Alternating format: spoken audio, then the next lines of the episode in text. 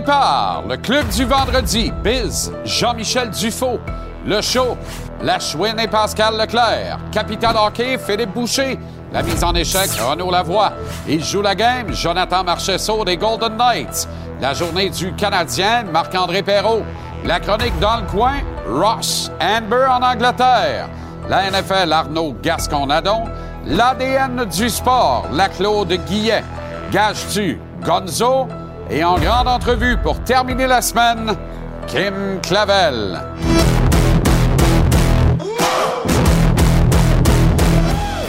Comment allez-vous? Très heureux de vous retrouver. Bonne fin de journée, bon début de soirée, bon début de week-end, bon vendredi.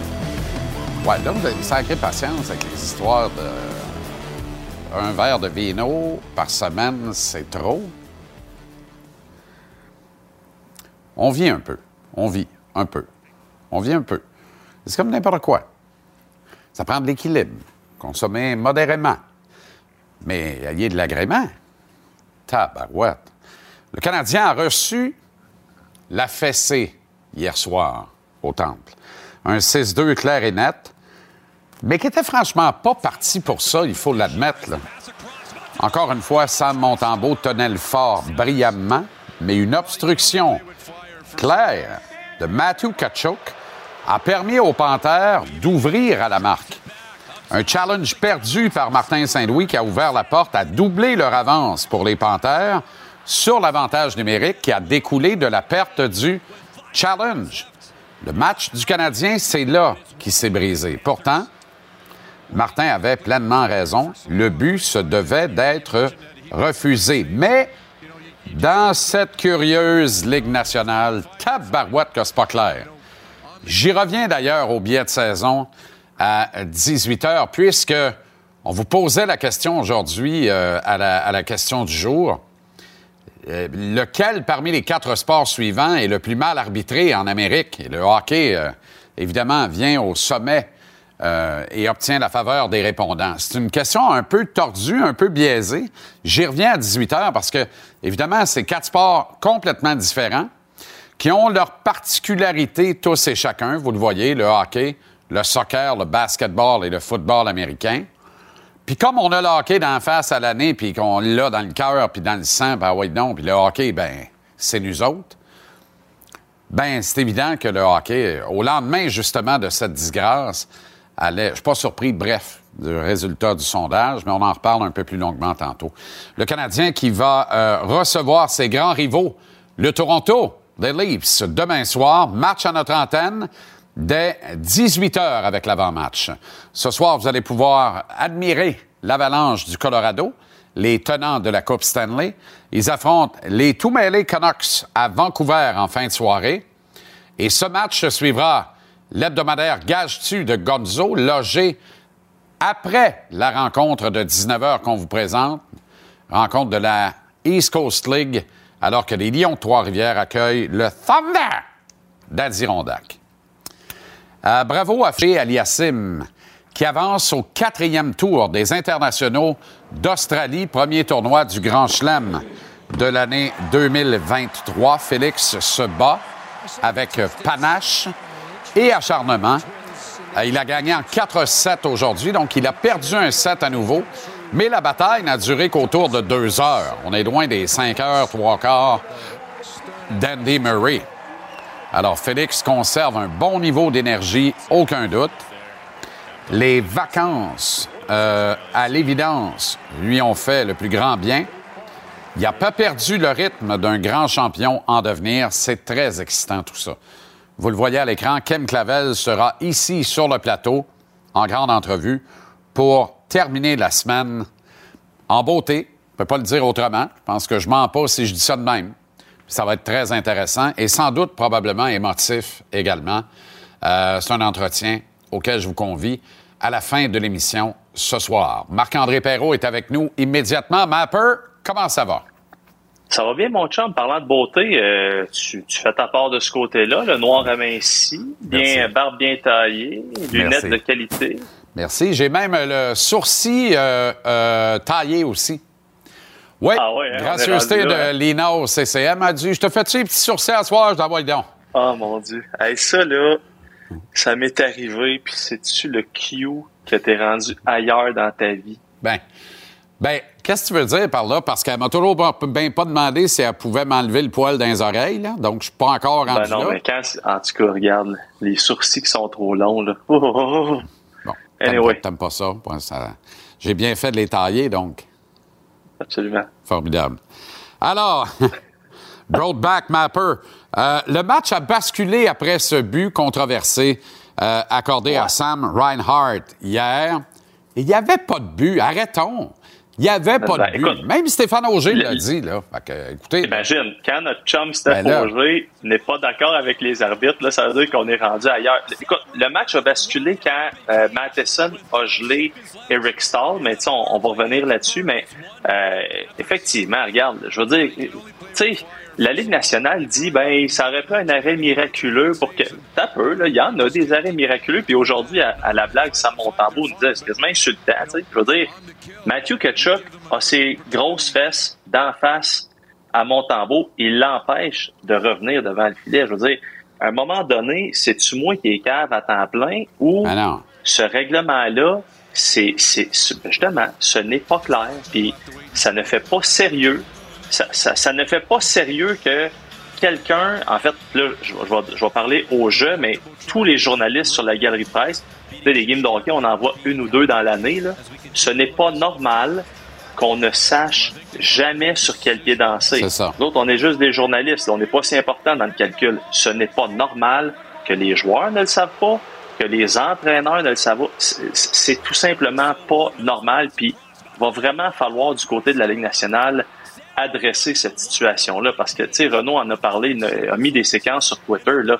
Brandon Gallagher qui se fait refuser un but quand ça fait cinq secondes qu'il y a eu le contact avec le gardien. Je pense que c'était des sénateurs d'Ottawa. Ouais, ouais, on se rappelle de ce Euh, à un moment donné, contre les, les Hurricanes de la Caroline, il n'y a aucun contact. C'est juste qu'on juge qu'il y a de l'interférence. Tout ça pour te dire que tout ça, euh, additionné évidemment à les mises en échec de Matheson, euh, aux euh, tentatives de blessure au genou de Goudas, euh, tout ça a fait en sorte que ça, ça, ça a donné un, un- un- un match où il y avait beaucoup de frustration, Beaucoup de frustration. les pénalités pour trop d'hommes sur la, sur la glace.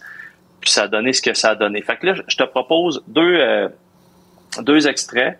On va entendre Samuel Montembeau justement sur ce fameux but, ce fameux règlement qui est tout croche. Et David Savard sur son, son 10 minutes. On a essayé de savoir qu'est-ce qu'il avait bien pu dire à l'arbitre. Il n'a pas juste dit t'es un pas fin t'es un pas bon. Là. Mais euh, tu vas voir ce que ça a donné. Je pense qu'il y avait de la frustration, c'est sûr, là-dedans. Il faut, faut un peu mieux contrôler nos émotions. Euh, J'ai encore euh, de la misère avec euh, pourquoi j'ai eu un 10 minutes. En tout cas, ça, la réponse qu'il m'a donnée, je trouvais pas que c'était extrêmement valable, mais c'est tel que tel. Ouais, peut-être un petit sac ou deux. Mais euh, non, tu sais, c'est comme j'ai dit, c'est un peu une zone grise, je sais pas. il y a vraiment les contacts qui m'empêchaient de revenir, mais en même temps, j'étais loin. Est-ce que j'aurais fait l'arrêt? euh, Je, je sais pas. Fait que c'est un, peu dur. Puis comme j'ai dit, je pense qu'on n'a pas gagné un challenge cette année. Puis en plus, en perdant le challenge, on est tombé sur le désavantage numérique encore. Puis on a accordé un autre but ensuite. Donc c'est sûr que ça fait mal. Écoute bien, là, il était, euh, malgré l'obstruction évidente de Kachuk, il n'était pas si loin que ça du POC. C'est donc dire Absolument que s'il n'y a pas. d'obstruction, c'est très, très jouable. On est très, très loin d'un miracle comme arrêt potentiel. Un très bel Ben, arrêt, j'en on- conviens, mais pas un arrêt miraculeux. Arrêtez-moi ça. Ben non, on appelle ça un miracle parce que c'est- essentiellement ce que la Ligue a dit. mais Ben oui. C'est loin de ça. Puis c'est dommage oui. pour Samuel parce qu'il il a été très, très bon euh, en, en début de rencontre. C'est dommage pour les Canadiens parce qu'ils méritaient pas de se faire poivrer 6-2. là. Tu sais, Non. Comprenons une chose. Là, on, on parle des arbitres. Le Canadien aurait probablement perdu ce match-là seulement par le fait que les Panthers, c'est une meilleure équipe de hockey. Ouais. Beaucoup plus de. Enfin, partons avec ça là, comme prémisse de base. Mais pour le reste, ça a été un match difficile pour les arbitres. Et on se répète, le règlement d'interférence sur les gardiens de but, c'est tout croche. Puis vire ça de bord, là, c'est là où c'est le plus frustrant. Mais Brandon Gallagher, dans les patins de Matthew Kachuk, jamais ce but-là est accordé. Jamais. On se pose même Et pas ça, la question Ils disent ce qu'ils veulent. Tu le sais, je le sais. Gallagher le sait. Tout le monde le sait. Je me ça sens veut mal dire qu'il y a deux poids, deux mesures. C'est ça. Ça. Sujet tabou, le contrat de Cole Caulfield. Qu'en pense Gould lui-même? c'était c'était assez drôle parce que évidemment, on en a parlé un petit peu à Kent C'est le dossier prioritaire chez le Canadien. on parle beaucoup de 8 x 8 là, si on se fie au, contrat de Nick Suzuki. Là, 8 x 8, on est un petit peu plus haut que le capitaine. C'est une bonne affaire. En tout cas, regarde, c'est le dossier qui est sur le top de la pile de Kent Hughes. Puis aujourd'hui, ben, on en a parlé un petit peu à, Cole Caulfield. Puis c'était drôle parce que euh, bon, c'est l'excellent collègue euh, Jean-François Chaumont qui, euh, qui a parti le bal, mais tu sais, c'était super respectueux là, comme on, on sait très bien là que que tu peux pas aller en, profondeur puis parler des négociations comme telles, mais tu sais, il a été très à l'aise d'en parler. Puis là, à un moment donné, ça fait comme 7, 8, 10 questions qu'il répond. Il reste plus grand journaliste dans le scrum. Puis là, moi, puis Chaumont, on se regarde, on, va rester, on, on va continuer un petit peu, puis ça, ça, ça a donné un, un, petit moment un petit peu, un petit peu cocasse, tu peux écouter. I don't want to put the word in your mouth, but now would be the time to drop a line like I want to stay here forever and I'm happy here and everything. yeah, no, I, I am happy here. I, I do love it. Uh, I love the city, the fans, the team. Um, it's all great. I think it's a perfect fit, and um, you know, it'll happen when it happens, but uh, just trying to stay in the moment. Ah, il a l'air bien pour un kid qui a failli laisser tomber Mitane hier. Là. Hey, ça, c'était-tu drôle? Ben, la, blague, c'est que j'ai dit là, après, trois combats, euh, avais-tu peur qu'à un moment donné, ça soit toi qui reçoive la tape sur l'épaule et dit J'étais le prochain? Évidemment, c'était en blague, mais il, s'est jamais battu, puis on espère que ça arrivera jamais. En fait, on espère qu'il n'y a plus personne qui va se battre dans le monde. Mais euh, cela dit, c'était quand même drôle parce que ça faisait longtemps qu'il répondait à des questions sur son contrat. Puis là, j'ai dit, tu sais, t'as pas encore dit la fameuse phrase cliché, puis là, il l'a droppé, puis c'était très drôle. Repose-toi bien, prends soin de toi puis des tiens, mon chum. Bon week-end, puis à lundi. Yes, salut mon chum, salut, tout le monde. Bye bye. On s'en va à Manchester. Dans le coin, dans le coin, Ross est dans le coin, dans le coin, dans le coin, Ross est dans le coin, le coin, Ross est dans le coin. Manchester, Angleterre. Slugfest prévu demain. Grande carte de boxe. Il y sera et travaillera dans le coin, bien sûr. Ross Sandberg, comment ça va, mon ami Ross? Ça va super bien, Jean-Charles. Puis en passant, euh, en, tant qu'ancien gardien de but, c'est vrai, il ne protège pas les gardiens de but. Comme d'habitude, ligue de, garage, de ligue de ben nationale. ça n'a pas de bon sens. Ben non. Chris Eubank Jr., Liam Smith, Sell-out crowd, 20 000 spectateurs sur place et des centaines de milliers around the world, comme on dit dans le jargon consacré de la boxe. Et euh, c'est sensationnel parce que c'est deux locaux en plus, puis je sais comment tu es sensible à ça. Alors, c'est deux ben boxeurs anglais qui se battent à la maison, ça va être formidable. Puis aucun titre, hein? il n'y a aucun titre en jeu. là. C'est deux, gars locaux qui vont faire un, 12 rondes. C'est comme l'ambiance, c'est comme un titre mondial. Là. On a passé toute la semaine ici avec tous les événements, l'entraînement public, la conférence de presse. Aujourd'hui, la pesée officielle. Hier, la, la, conférence de presse assez controversée entre Smith et uh, Eubank. Puis, tu sais, ça m'a fait, ça m'a rappelé des souvenirs, euh, Jean-Charles, des souvenirs de, de notre époque, de la boxe. Euh, à, à, Montréal, quand on avait des, des Marcotte, puis des Melo, puis des Paduano, puis Ferlano, puis Gaetan Hart, puis ah ouais, nomme qui tu veux, tu sais, ouais. ça créait un intérêt local, tu sais, que à chaque fois, quand tu rentrais dans l'aréna, une prenait pour le coin rouge, l'autre prenait pour le coin bleu. C'est quelque chose de tellement important. Puis le UK, ils n'ont jamais abandonné cette recette. Et ça, c'est ça que je trouve euh, formidable. Puis euh, à toutes les fois, ils sont capables de présenter des combats, non seulement locaux, mais souvent des combats de niveau mondial. Et c'est comme celui qui va avoir lieu demain contre Eubank et Smith. Et tu risques d'avoir de l'ouvrage, Ross, hein? parce que c'est deux pas pires cogneurs, merci. Oui. Euh, j'ai toujours dit à les boxeurs, la meilleure chose qui peut arriver, c'est que tu me payes pour rien. Ça, pour, pour, pas travailler. Euh, mais demain, je pense que je vais gagner euh, mon argent demain. Euh, écoute, il y a du, y a, comme qu'on dit, tu parles du jargon, mais comme qu'on dit, il y a du bad blood entre les deux. Puis ça risque d'être un combat assez violent, assez choquant. Mais ça se peut que, que, que, Smith va utiliser une tactique que personne attend de lui. Fait on va voir demain. Je peux pas, je peux pas en parler trop, mais euh, ça, en tout cas, ça risque d'être un, jeu d'échecs. Puis, comme je vous avais mentionné, je pense la dernière fois, c'est, moi, je vais être dans le coin de Smith, Puis euh, Roy Jones, mon grand ami, va être dans le coin de Eubank. Puis quand je l'ai vu, quand je l'ai vu cette semaine, puis je, je lui ai parlé de ça, je dis ah, j'ai dit c'est triste qu'on n'est pas ensemble dans le coin. Il dit non, on n'est pas ensemble, ça, me fait de la peine. Il dit mais ça démontre comment les deux équipes, les deux boxeurs, ils ont amené leur équipe A. C'est formidable.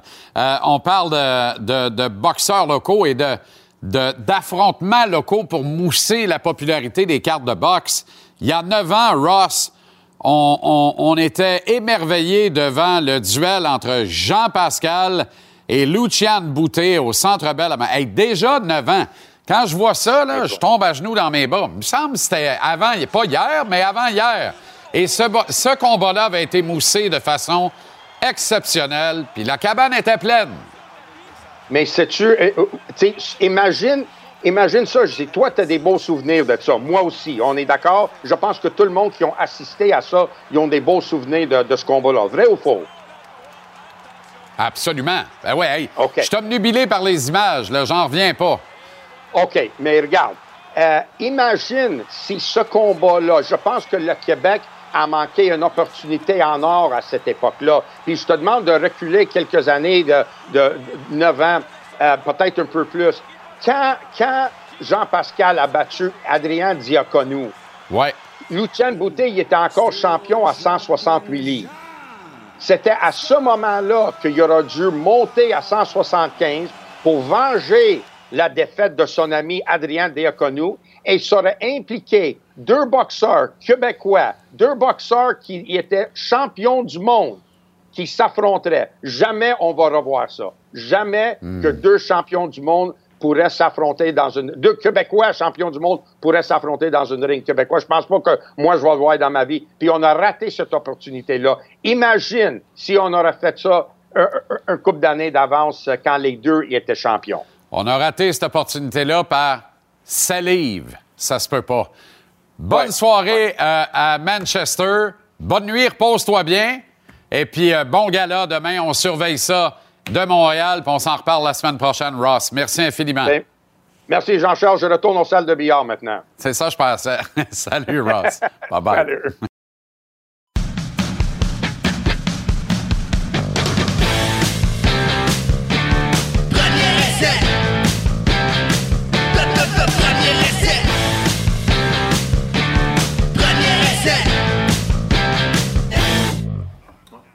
Arnaud Gascon-Nadon, la rubrique Premier essai. Comment ça va, Arnaud? Très bien, toi? Excellent. Bon, hier, on a fait du vidéo. Ouais.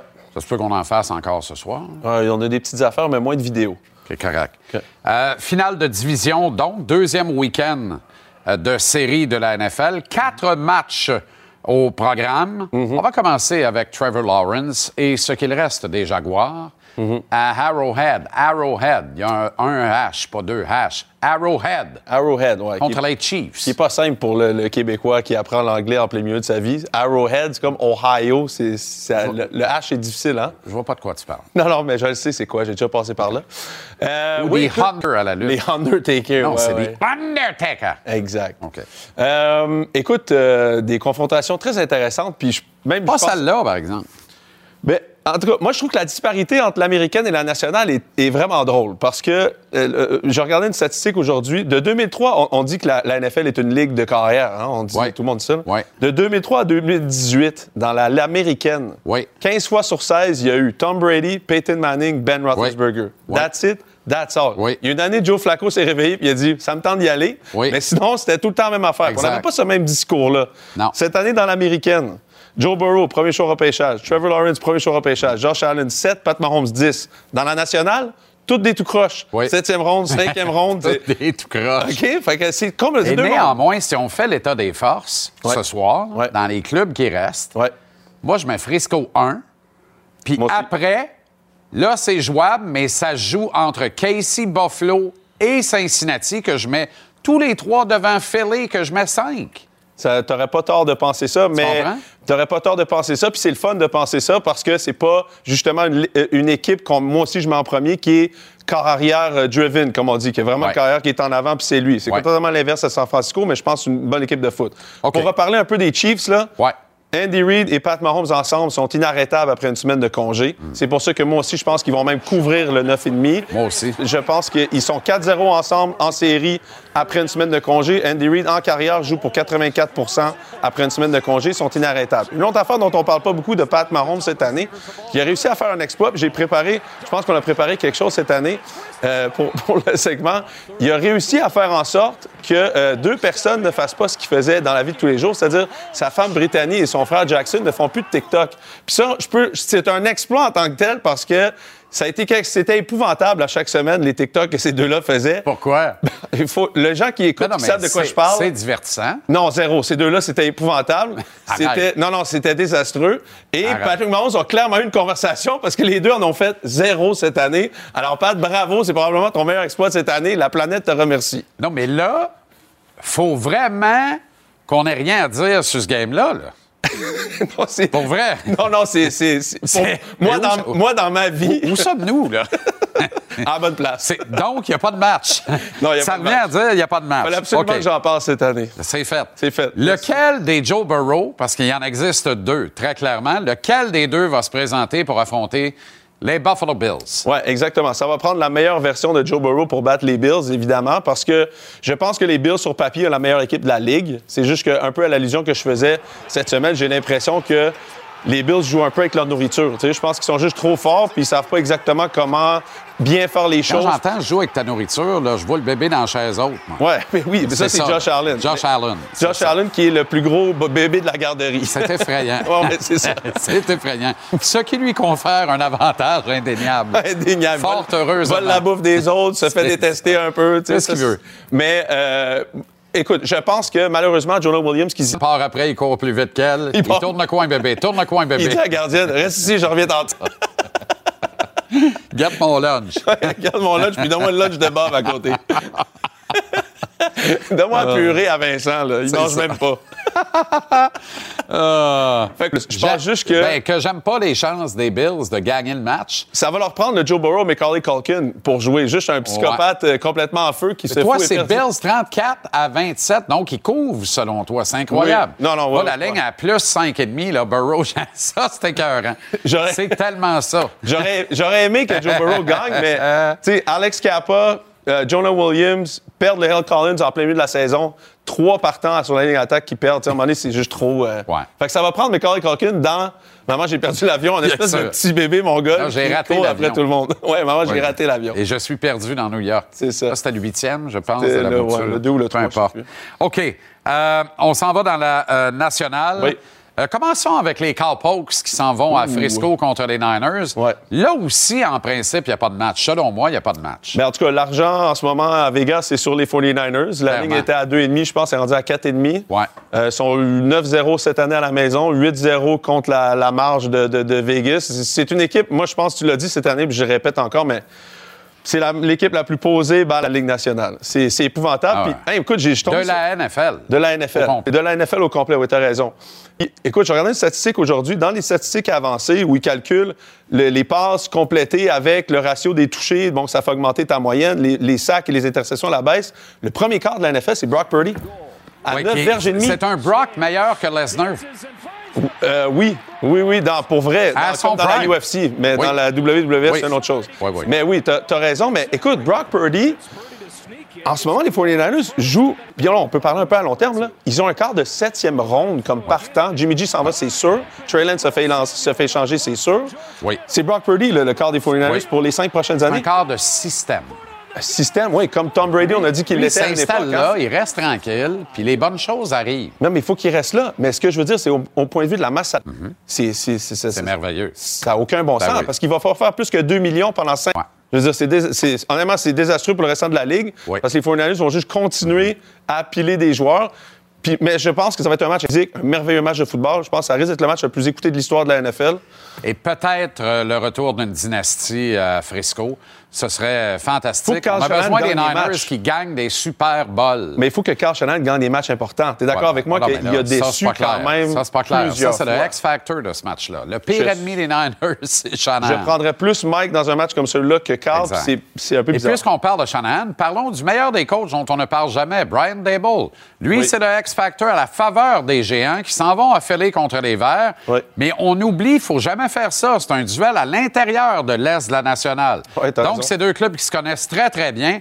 Et puis, ben, les Giants, c'est un peu The Animal et The Hawk. Les Road Warriors. Il y a pas mal de luttes ce soir dans Mhm. Non, ouais, puis regarde, c'est c'est quelque chose sur lequel je suis tombé, c'est vrai, tu sais, puis les Giants, moi, c'est les Giants que j'ai connus, hein. J'ai pas vraiment les connus, les Giants d'une autre époque, mais les Giants que j'ai connus, ça a été les Giants des Road Warriors, ça a été des Giants qui ont gagné des Super Bowls sur la route. La ligne extraordinaire, 2007. là, c'est qu'ils n'ont pas perdu à l'étranger en série depuis 1985. Wow. Et ça veut dire quatre victoires. Ouais, mais quand même, hein? Non, mais, Mais quand même. Puis c'était un match qui couronnait aussi, pour le- les gens qui s'en rappellent, c'était quand même un dernier match qui était euh, Ouais. subliminal contre, contre, contre, ouais. contre Sublime contre Tom Brady. Euh, mais écoute, c'est les Giants qu'on connaît. Puis comme tu dis, coach Dable, qui est probablement le coach de l'année, qui, avant cette année était, était au Foot Locker au Centre Rockland. Donc là, maintenant, vraiment, se, se trouve un nouveau... c'est pour ceux qui étaient là Chronique. on est- Je trouve- C'est pas fin pour les commis du Foot Locker en général, J'aime 16 juste trop ans, la des scène. boutons d'en face, quand c'est pas ailleurs. J'ai- j'aimerais Ils juste sont voir en, Coach en Dable. relative bonne forme, encore. Je veux voir Coach Dable en habit de Foot Locker au prochain Halloween, ça ferait mon bonheur. Donc, euh, ça pour dire que. Non, mais euh, les Eagles aussi, il faut pas oublier que les Eagles, on parle des 49ers, là, puis tu, le- tu les as mis à 5. Les Eagles, ont, c'est la meilleure équipe, sur, en tout cas, pour leur, leur- leur- leur Ouais. année. Là. Ouais, mais Ils ont une année est-ce que extraordinaire. Jalen Hurts t'a convaincu euh, en fin de saison? Moi, je. En tout cas, le dernier match contre les Giants- choix en début de saison, je Ouais. me rappelle. Ta prédiction, toi, c'est OK. Par 10. Ouais. Mais ça va bien à part ça ou? Ben, je, je- pense que des fois, là, on, pense- on aimerait ça avoir beaucoup de surprises, puis des fois, on n'en a pas tant que ça, tu sais. Ouais. C'est un peu ça ma, ma pensée derrière ça. Écoute, les Je vois Giants, bien ça, là, parce que je regarde l'ensemble des. T'avais dit les Chiefs combien? euh, par euh, 10, je les ai mis par 10. Ah bon, ben, ça, c'est pas pire. Ouais. Ben, j'espère bien. Si t'as mis Eagles par 10 contre les Géants. Le, le seul match proche que j'ai. Les deux matchs proches que j'ai mis, c'est contre les. Je pense les Bills avec leur nourriture. Puis j'ai les, les 49ers contre les. Je pense que ça va être un match vraiment physique. Avec leur nourriture. J'adore ça. On, on peut en reparler la semaine prochaine. Oui, on va laver la chaise haute et on revient au club du vendredi, au retour avec Biz et Jean-Michel Dufault. Merci, euh, Arnaud. Fait plaisir.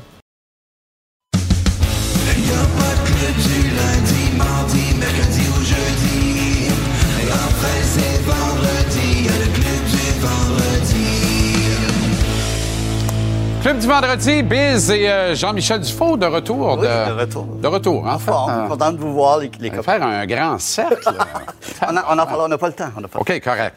Euh, Ivan Provorov a dit euh, cette semaine Je respecte tout le monde et je respecte les choix de tout le monde. Mon choix est de demeurer vrai envers moi et envers ma religion. C'est un orthodoxe russe qui a refusé d'endosser le chandail euh, honorifique à la communauté LGBTQ, que les Flyers euh, endossaient pour la période d'échauffement d'un match plus tôt cette semaine. Votre interprétation là-dessus?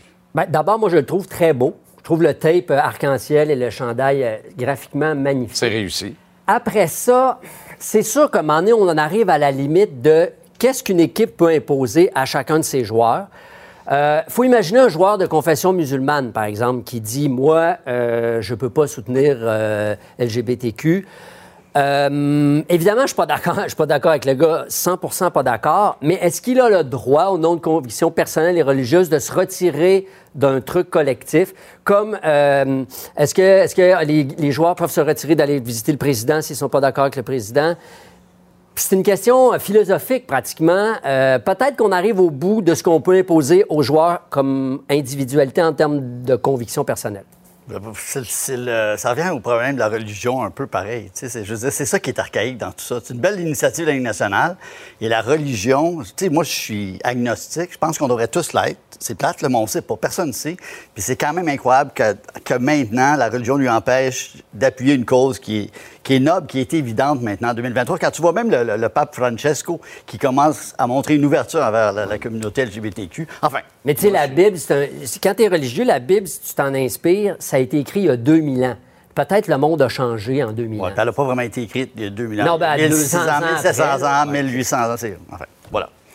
OK. Biz, l'histoire de Damar Hamlin. Je veux revenir là-dessus parce que, bon, euh, notre ami Sandro nous a fourni du bon matériel la semaine passée. Euh, mais je veux revenir là-dessus parce que, bon, on a tous vu ce qui s'est passé. Commotion cardiaque du joueur en plein milieu du match. Il fait trois pas, Le il terme est bon, c'est une commotion cardiaque. Commotion cardiaque, euh, littéralement, et commotion dans le stade. Euh, après ça, bon, de- là, on a suivi pratiquement en direct sur les réseaux sociaux ce qui s'est passé. Euh, le joueur aux soins intensifs, on a carrément cru qu'il restait sur le terrain. Euh, il est revenu euh, en santé, il est revenu chez lui à Buffalo. Il encourage maintenant les Bills. Et moi, d'après moi, pourrait jouer un facteur d'inspiration pour les Bills, de, un peu comme Katrina avait fait pour les Saints. Ne, ne sous-estimons pas l'impact que pourrait avoir Absolument. ce gars-là sur cette équipe-là, euh, parce qu'il revient littéralement d'entre les morts. Littéralement, on peut dire ça comme ça. Euh, donc, c'est une histoire américaine, américaine, tout est bien, qui finit bien. On souhaite qu'il qu'il revienne jouer, évidemment. Quelques petites observations par rapport à ce qui s'est passé. D'abord, honte à la NFL qui a voulu repartir au bike show avec 15 minutes de pause alors que tout le monde était au salon funéraire? Euh, franchement, là, là, c'est comme Ouais. on compte nos, nos comptes d'écoute, on, a- on, on- on tient absolument pas compte de l'empathie, de, de ce qui se passe, de ce qui est en train. Les joueurs avaient plus le goût, les spectateurs avaient plus le goût. T'arrêtes ça. Là, c'est les deux équipes qui ont dit, hey, ça finit. Les coachs, en fait. On n'a Ouais, plus ouais, le goût. ouais. Puis c'est ce qu'il fallait faire. C'est vraiment ce qu'il Les fallait coachs faire. ont mis le pied à table. Ils ont dit, vous ferez bien ce que vous voudrez. Nous, on joue pas. Puis ils ont, eu, ils ont eu raison. Deuxièmement, bravo au bon docteur cardiologue Vadeboncoeur. Le très bien nommé docteur Vadeboncoeur qui s'occupe de nos cœurs. Quand tu as un nom qui correspond à ton emploi, on appelle ça un aptonyme. Vadeboncoeur cardiologue, animateur de sport La Joie, ça c'est un aptonyme. C'est un nom qui correspond à ta profession. Donc on a suivi pratiquement en direct quand ça se passait sur le terrain Ouais. les tweets médicaux du bon docteur qui nous expliquait c'était quoi une commotion cardiaque. C'était très clair, c'était bon. Vulgarisé, très. Vulgarisé. Ça, c'est Twitter. Honnêtement, c'était fameux. Ouais, Twitter dans ce qu'il y a de meilleur. Voilà. Monsieur Vadeboncoeur, continuez, continuez de nous abreuver de votre science, puis de, puis de façon claire, précise. On en a besoin dans tout le délire et dans tout le foutoir de Twitter. Ensuite, il y a un truc qui m'a frappé, c'est qu'aux États-Unis, avec, avec, quand c'est arrivé, ça, on a envoyé des prières hein, à M. Damlin, puis on prie, puis on prie, puis on prie. Ça peut pas nuire, des prières. hein. Tu- moi, moi, la religion, c'est pas ma tasse d'athée, toi non plus. Mais quand même, ça, ça peut pas nuire, mais c'est pas suffisant. Moi, je trouve qu'il y a quelque chose de fataliste de s'en remettre à Dieu pour essayer de régler un- régler un problème, au lieu de se demander ce que les hommes pourraient faire pour les prévenir, ces problèmes-là. Un peu comme quand il y a des fusillades aux États-Unis. On prie, on prie, on prie, mais on change pas les règles sur les armes à feu. C'est ça. Bien dit. Les prières puis l'amour, c'est bien correct, mais est-ce qu'on peut pas se servir de ce drame-là pour dire, y a-tu moyen de réévaluer la santé puis la, la sécurité puis carrément la vie des joueurs dans ce sport-là? Parce que les équipements de protection, par exemple, est-ce qu'on pourrait les bonifier? pour minimiser ces contacts-là? Parce que là, ce qu'on a vu, c'est un plaqué, somme toute, de routine, mais qui est arrivé au mauvais endroit directement sur Au le mauvais endroit, au mauvais moment. faut-tu, épaissir les plastrons, les casques? Je veux dire, à un moment donné, il faut que, faut que les- le syndicat, la, la NFLPA, se pose là-dessus. Parce que dans un contexte toujours de joueurs plus gros, plus forts, plus vite, Titus, Altus, Fortus, qui cognent de plus en plus fort, est-ce qu'on pourrait même envisager de changer les règlements pour pro- protéger justement ces joueurs-là? Les gros plaqués qui disloquent les joueurs comme des poupées de chiffon, la NFL s'en sert, c'est un argument de vente. Les partisans, nous autres, on aime ça quand ça cogne, quand ils revolent, on se lève debout. C'est comme un dunk en NBA, Ouais. c'est comme un échappé au hockey. C'est l'essence de ce sport-là. Mais jusqu'où va falloir aller dans la violence des impacts puis des collisions? À un moment donné, il va falloir questionner aussi la, la- la pertinence des plaqués dans l'angle mort. Quand un corps arrière fait une passe puis se fait plaquer dans le dos, quand un, receveur joue le ballon puis ne voit pas ce qui s'en vient, il peut pas se protéger. Dans l'angle mort, c'est mortel. Donc, est-ce qu'il faut, est-ce que, est-ce qu'on pourrait pas modifier, est-ce qu'il faudrait pas modifier les règlements? Comme partisan là, moi je vous le dis, est-ce qu'on accepterait de voir les règlements modifiés pour dire si, si un- il y a un ballon qui s'en vient, y compris le demi de coin, on doit jouer le ballon, on peut pas le plaquer parce que c'est trop dangereux, il voit pas ce qui Trop vulnérable, ouais. Est-ce qu'on doit changer, est-ce qu'on, est-ce qu'on doit- on accepterait qu'il y ait plus de pénalités? Là, on signe un acte de révolution de ce sport-là. Ben, ça marchera mais jamais. Ça marchera jamais. Mais je suis allé aujourd'hui sur le site de la NFLPA, OK, voir s'il y a, y a- des éléments de sécurité, tout ça? Et le, seul élément de santé dont on se préoccupe pour les joueurs, c'est leur santé financière. Hmm. Il y a des trucs sur les placements, des agents libres, puis tout ça. Le corps arrière des Dolphins, notre ami Toi, qui, qui jouait incidemment contre les Bills, n'a pas terminé sa saison pour- à cause de sa troisième commotion cérébrale. Comme fan de football, on veut des gros plaqués, mais quand Hamlin a quitté le terrain en ambulance, on était tous sous le choc. Qu'est-ce qu'on va faire, nous, comme partisans, quand il y en a un qui va partir en corbillard? Ouais. Bonne gestion. Euh, ben, on va pleurer, on va prier, puis on va regarder le match suivant. Ben, c'est ça. ça Moi, va c'est peut-être- c'est ça va exactement peut-être ça que je pose comme question. D'ici cinq ans, ça va peut-être arriver. C'est ça qui est triste. Dans la série Les héros de mon enfance, Jean-Michel, Oui. les Canucks de Vancouver, un peu de renforcement positif, ils en ont bien besoin. Oui, ils en ont bien besoin Canucks. présentement. Ça ne va pas du tout. On va débuter par une photo. puis Ça explique un peu. Quand j'étais petit, Dieu que je trouvais ce chandail-là beau. Magnifique, Simple. en fait. Euh, je me rappelle, il y avait des. Le préféré en couleur, par exemple. Oui, mais des, des- des- des cartes de collection chez SO, je me rappelle, avec papa, on allait à la, à la station d'essence, puis on en avait, puis ça me fascinait. Mais ce logo-là, la patinoire, le hockey avec le C, il est parfait. Magnifique, parfait. épuré. Il a pas vieilli. L'école Less is More. Euh, beaucoup euh, de, de Québécois aussi. La, la filière québécoise, elle est beaucoup plus importante qu'on pense. Richard. Brodeur. Oui, exactement, qui est Richard Brodeur, qui est rendu artiste peintre. hein, qui Le peint, roi qui- Richard? Oui, Pour qui vrai? vit en Colombie-Britannique Ah. et qui ex- euh, expose ses, ses belles toiles. Mais regardez le listing. Là. Dale Talon, c'est un Québécois. Deuxième choix au repêchage de 1970, au repêchage d'expansion derrière Gilbert Perrault. C'est un gars de Rouen-Noranda. André Boudria, qui, on sait, a travaillé pour le Canadien. Jean-Jacques Daigneault, euh, choix de première ronde, dixième choix total des Canucks euh, en 84. Tu as parlé du King Richard. Sergio Messio a joué là. Donald Brashear, Gino Jick, évidemment, on en a parlé cette semaine. Alain Vigneault. le gros de sa carrière. Alain Vigneault a été entraîneur. Euh, Roberto Luongo, Maxime Lapierre et Alex Burrows. Donc, il y a vraiment une filière québécoise intéressante. Et de tous les clubs canadiens, je dirais que c'est là que c'est le plus intéressant. Quelques images aussi de, la, de ma soirée au match, voir un peu le- l'expérience client. Ça reste quand même une, une ville extraordinaire. Absolument. Sur le pays Entre mer et montagne.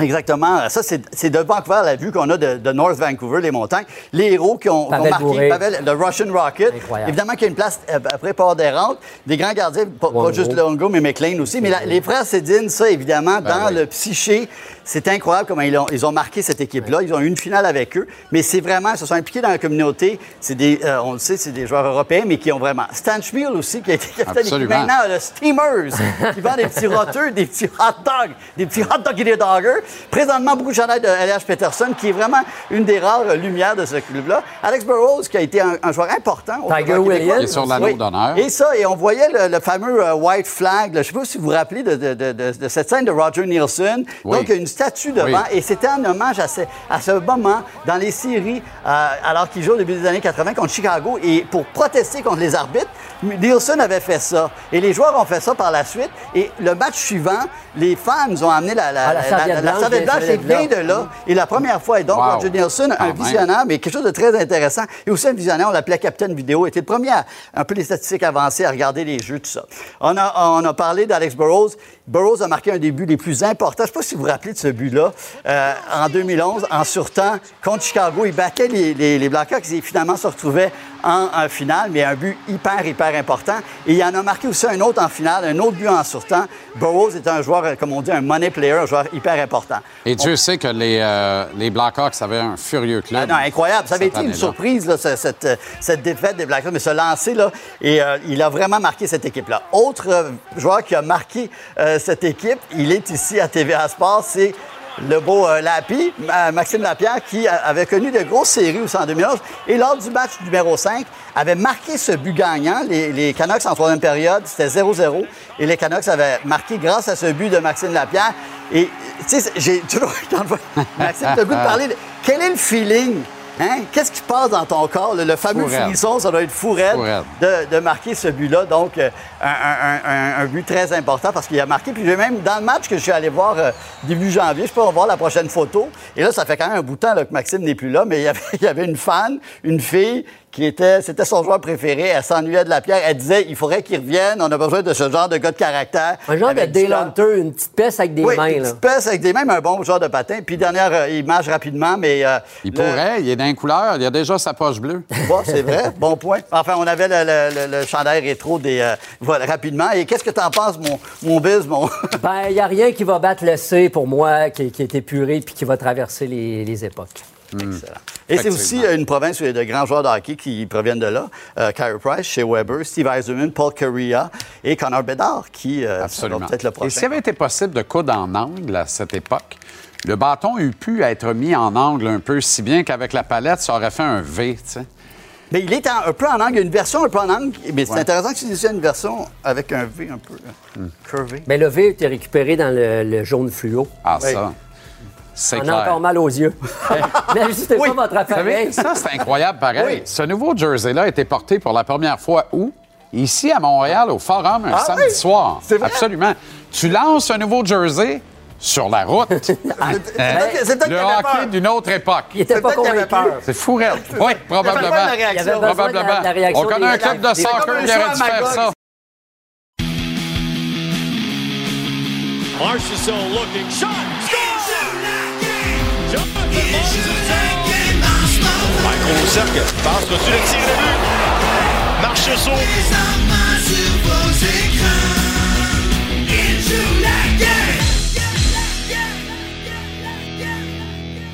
Très heureux de le voir de retour avec nous en 2023. Jonathan Marchesso des Golden Knights. Comment ça va, Joe? Salut, ça va bien, vous autres? Très bien. Tu étais un spectateur attentif de la chronique de Jean-Michel juste avant la pause, avec le but spectaculaire de Maxime Lapierre, notamment euh, dans les séries, celui d'Alex Burrows également. De bien bons souvenirs pour des gars de chez nous. Ouais, c'était des bonnes séries aussi. C'était dans le temps euh, que le Vancouver avait une excellente équipe, puis Boston aussi. Fait que euh, c'était une très, très. Je me, rappelle, c'était une des, meilleures séries de la Coupe Stanley qu'on a vue. La dernière fois qu'on s'est parlé, euh, Joe, euh, vous étiez en déplacement et tu rendez-vous avec ton ami David Perron et les Red Wings de Détroit. Et là, hier, les Red Wings rendaient la politesse euh, à Vegas. Grosse soirée pour le gardien Housseau des Wings, Ville Housseau, qui est excellent. Mais parle-moi un peu de David. Vous vous êtes sans doute revu à l'occasion de cette visite des Wings. Comment il va, David? Il va très bien. David, c'est quelqu'un que euh, je trouve qu'il, depuis plusieurs années, de- depuis que les Golden Knights l'ont, euh, l'ont laissé aller, c'est que c'est probablement un des regrets qu'on a. Euh, c'est un gars qui est excellent chaque année, puis il trouve une manière de, produire année après année. Fait que je suis pas surpris de son, succès avec les Wings. C'est une séquence un peu plus difficile lors des cinq derniers matchs pour votre équipe. Joe, comment tu l'expliques? Euh, je sais pas. La tendance est comme un petit peu comme l'an passé. On a énormément de blessures en ce moment. On n'est pas capable d'avoir notre alignement complète. Il nous manque tout le temps plusieurs joueurs. Puis, euh, on n'en perd pas une ou deux euh, la game. Et il nous en manque tout le temps six ou sept là, à chaque soir. Fait que je pense que ça fait. Ça, nous fait mal euh, en ce moment, mais il faut être capable de, survivre puis de rester dans les séries malgré tout avant que tout le monde revienne. Joe, euh, ton bon ami Max Pacioretty, avec qui tu as partagé euh, euh, le vestiaire euh, pendant quatre saisons, euh, est sorti de la glace hier sur une blessure sans contact nécessairement. Évidemment, on est obligé de penser que ça a peut-être encore un lien avec le, le tendon d'Achille. C'est pas des scènes le fun à voir, surtout quand on a autant de respect, d'estime et d'amitié pour un joueur, comme c'est le cas pour toi avec Patch. Alors, c'est euh, sincèrement, c'est terrible à voir. Euh, Je, regarde les images en ce moment, puis c'est euh, tu, tu souhaites jamais aucun malheur à, n'importe qui, euh, sincèrement. Puis surtout un gars veut pas. Je sais que c'est pas tout le monde qui l'aimait tout le temps à Montréal, mais moi je l'ai vu ici à Vegas. Puis c'est un gars qui veut tout le temps être meilleur, qui veut tout le temps, qui, qui met les efforts pour aussi. Puis c'est impressionnant à quel point que euh, jour après jour, il, il est, il est dédié à sa carrière, à vouloir devenir meilleur. C'est vraiment beaucoup de malchance quand ça vient à ça. On espère juste que c'est pas euh, que c'est pas euh, trop long terme. Et on imagine comment ça peut être difficile mentalement hein, de voir une blessure importante qu'on croit guérie, mais revenir comme ça et affecté à nouveau. Ça doit être épouvantable. Ah, c'est terrible, sincèrement. Puis c'est pas, euh, pas juste ça, c'est, mentalement aussi qui est, qui est lourd. là. Tu sais, quand. Moi, j'ai manqué une coupe de, de games euh, cette année, je pense seulement 5 ou 6, puis ça, m'a pris genre deux ou trois semaines avant que je revienne au jeu. Puis c'est vraiment, euh, c'est vraiment plat tout ça pour vrai. Puis euh, euh, j'espère juste que ça soit vraiment pas trop long terme pour lui. Demain, vous avez rendez-vous avec le tsar Alex Ovechkin et les Caps de Washington. Euh, c'est toujours difficile de comparer les époques et tout ça, mais en même temps, compte tenu de sa longévité et de son excellence et des buts qu'il marque à répétition, est-ce qu'on convient ensemble, Joe, que c'est compliqué de trouver un meilleur marqueur naturel, un meilleur franc-tireur dans toute l'histoire du hockey qu'Alex Ovechkin? Il dérougit pas. Non, je, je pense vraiment que même s'il va chercher le, le record à Gretzky ou pas, c'est quand même le meilleur marqueur euh, de, euh, de tous les temps. De, de le faire, euh, surtout à notre époque en ce moment, avec les goalers qui sont tellement bons, qui, sont, qui prennent énormément de place dans le filet, c'est vraiment impressionnant. Puis euh, c'est sûr que j'en parle en ce moment, puis on joue contre eux autres le prochain match. là.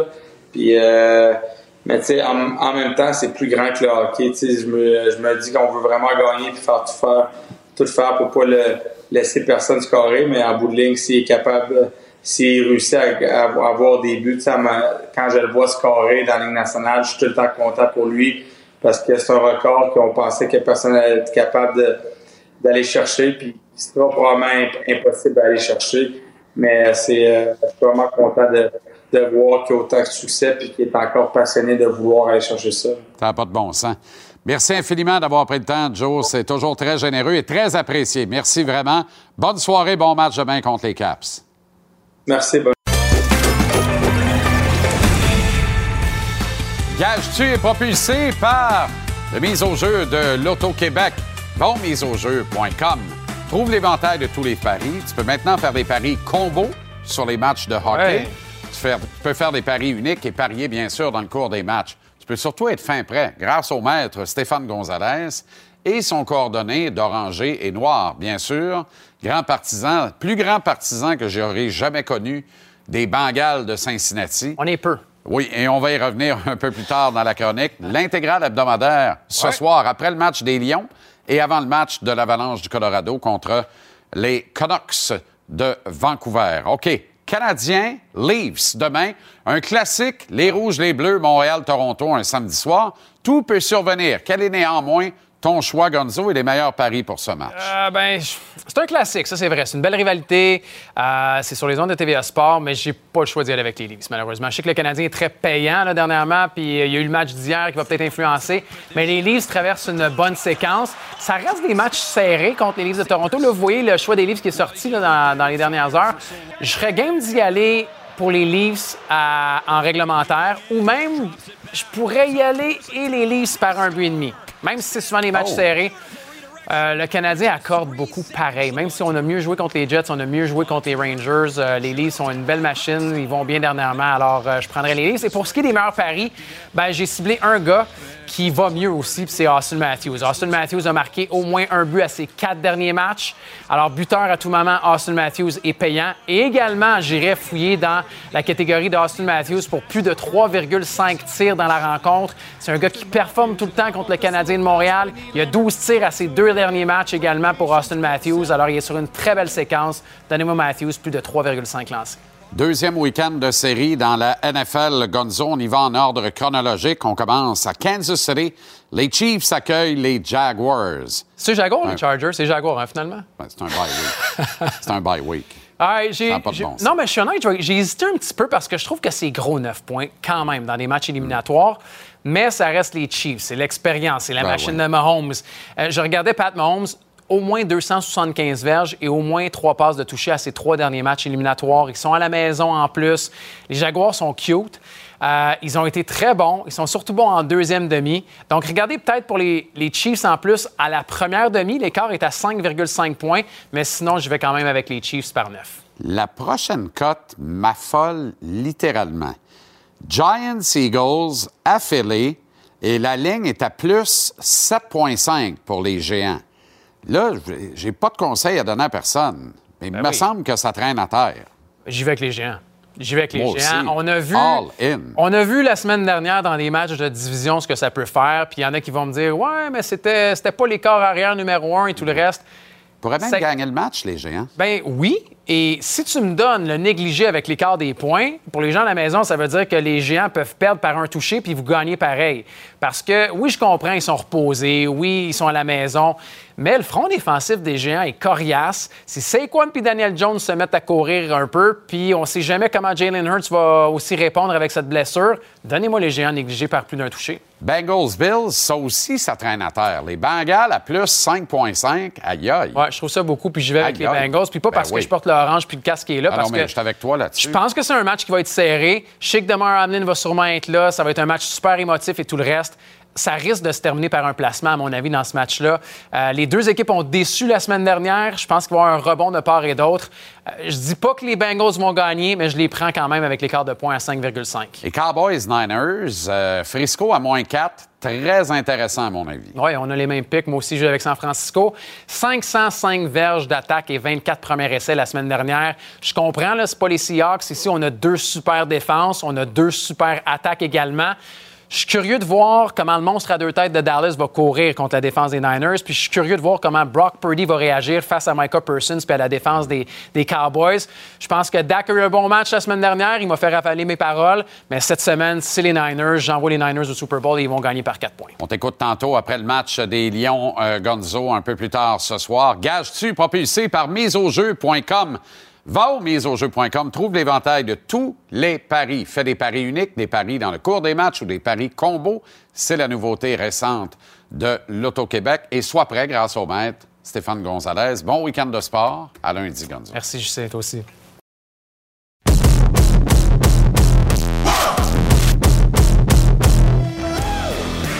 La question du jour vous demande euh, euh, aujourd'hui lequel des sports entre le hockey, le football, le basketball et le soccer est le plus mal arbitré.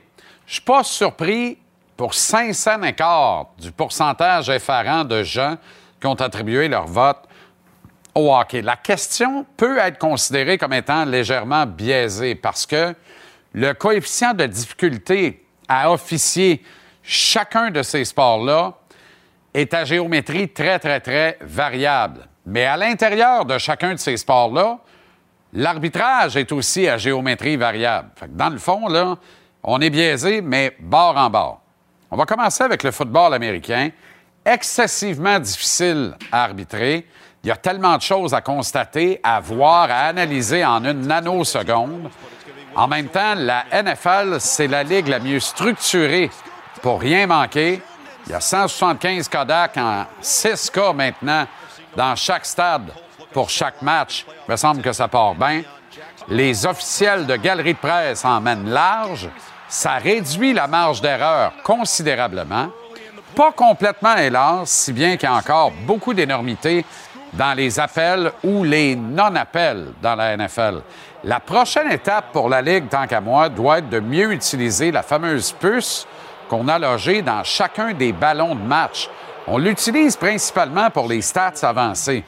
Mais à l'ère de l'hyper-technologie, pourquoi la NFL utiliserait-elle pas la puce pour le positionnement du ballon sur le terrain? Moi, il n'y a rien de pire que de voir un arbitre bedonnant titubé comme un gars chaud pour aller placer une balle après un jeu. C'est risible en 2023. La NFL reçoit pour moi une note de 6,5 sur 10 pour l'effort, mais néanmoins un 8 sur 10 pour les résultats, parce qu'il y a encore des énormités, mais on les contrôle en général assez bien et surtout on les corrige. Et quand il y a des énormes énormités, la NFL n'hésite pas à s'excuser et reconnaître l'erreur. Le basketball, c'est probablement le sport majeur qui est le mieux arbitré en Amérique, à mon sens. Là aussi, euh, c'est pas parfait, mais au moins les efforts et les améliorations sont constantes, entre autres grâce à une excellente utilisation des technologies disponibles. La NBA continue d'investir massivement au développement de ces technologies dans le but de laver plus blanc que blanc au niveau de l'arbitrage. Pour moi, au niveau de l'effort, c'est une note parfaite de 10 sur 10, puis c'est un gros 8 au niveau des résultats. La MLS, maintenant, elle, elle livre, tant qu'à moi, une chaude lutte, et c'est d'ailleurs la deuxième réponse la plus euh, populaire dans le sondage du jour. La MLS livre une chaude lutte à la LNH euh, au niveau de la médiocrité de son arbitrage. Ce qui blesse vraiment dans la MLS, c'est essentiellement le déséquilibre entre un arbitre et un autre. La MLS, c'est un circuit qui est jeune, puis on dirait que ses arbitres le sont encore plus. Il y a tellement trop de matière à interprétation sur le terrain et les arbitres semblent s'y plaire. Ils semblent avoir chacun leur propre code et leur propre livre de règlement personnalisé. Ça tue l'amour sur un moyen temps. Puis j'entends trop souvent les dirigeants du circuit Garber vanter les mérites de leur arbitrage et de leurs officiels. Autrement dit, ils s'en mettent la tête dans le sable, pour pas dire ailleurs, et ils n'en ont rien à cirer. 5 sur 10 pour l'effort, 6 sur 10 pour les résultats dans la MLS. Enfin, de mon modeste point de vue, le hockey est le sport le plus mal arbitré en Amérique. Il y a beaucoup dans ce jugement-là, je le confesse, du fait que le hockey est hyper médiatisé. C'est notre sport national. On en regarde en général pas mal plus que tous les autres sports réunis. Ça n'empêche pas de décrier les largesses au niveau de l'arbitrage. La Ligue nationale de hockey aurait dû depuis longtemps faire usage de la puce dans la rondelle afin de déterminer automatiquement les hors-jeux en entrée de territoire. C'est une ligue qui devrait retirer au moins un arbitre de la glace, idéalement deux. Rien de ce que font les juges de ligne actuellement pourrait pas être fait via la technologie par des appels automatiques, sauf évidemment séparer deux bagarreurs. Mais comme il y a tellement plus de batailles, les arbitres en chef pourraient s'occuper de ce bout-là. Un troisième officiel devrait avoir les pleins pouvoirs depuis la passerelle, avec ses écrans, ses reprises instantanées. Les appels hasardeux seraient en grande partie corrigés, rapidement donc sans nuire au rythme d'un match, qui est bien important. Cet arbitre devrait être en communication directe et constante avec les deux officiels en chef sur la glace. Le problème de la Ligue nationale au niveau de l'arbitrage, c'est criant, c'est un problème qui est grave. Les interprétations hasardeuses et multiples nuances entre un officiel puis un autre, ça rend les acteurs principaux du match complètement dingues. Je parle ici des joueurs, mais aussi des entraîneurs. Les guéguerres entre certains officiels, certains joueurs ou coachs, Brandon Gallagher pour en parler longtemps, voilà qui est une hérésie. C'est archaïque, c'est des tripes d'ego, d'orgueil, de pouvoir, c'est risible, c'est dénudé d'intelligence et de sensibilité.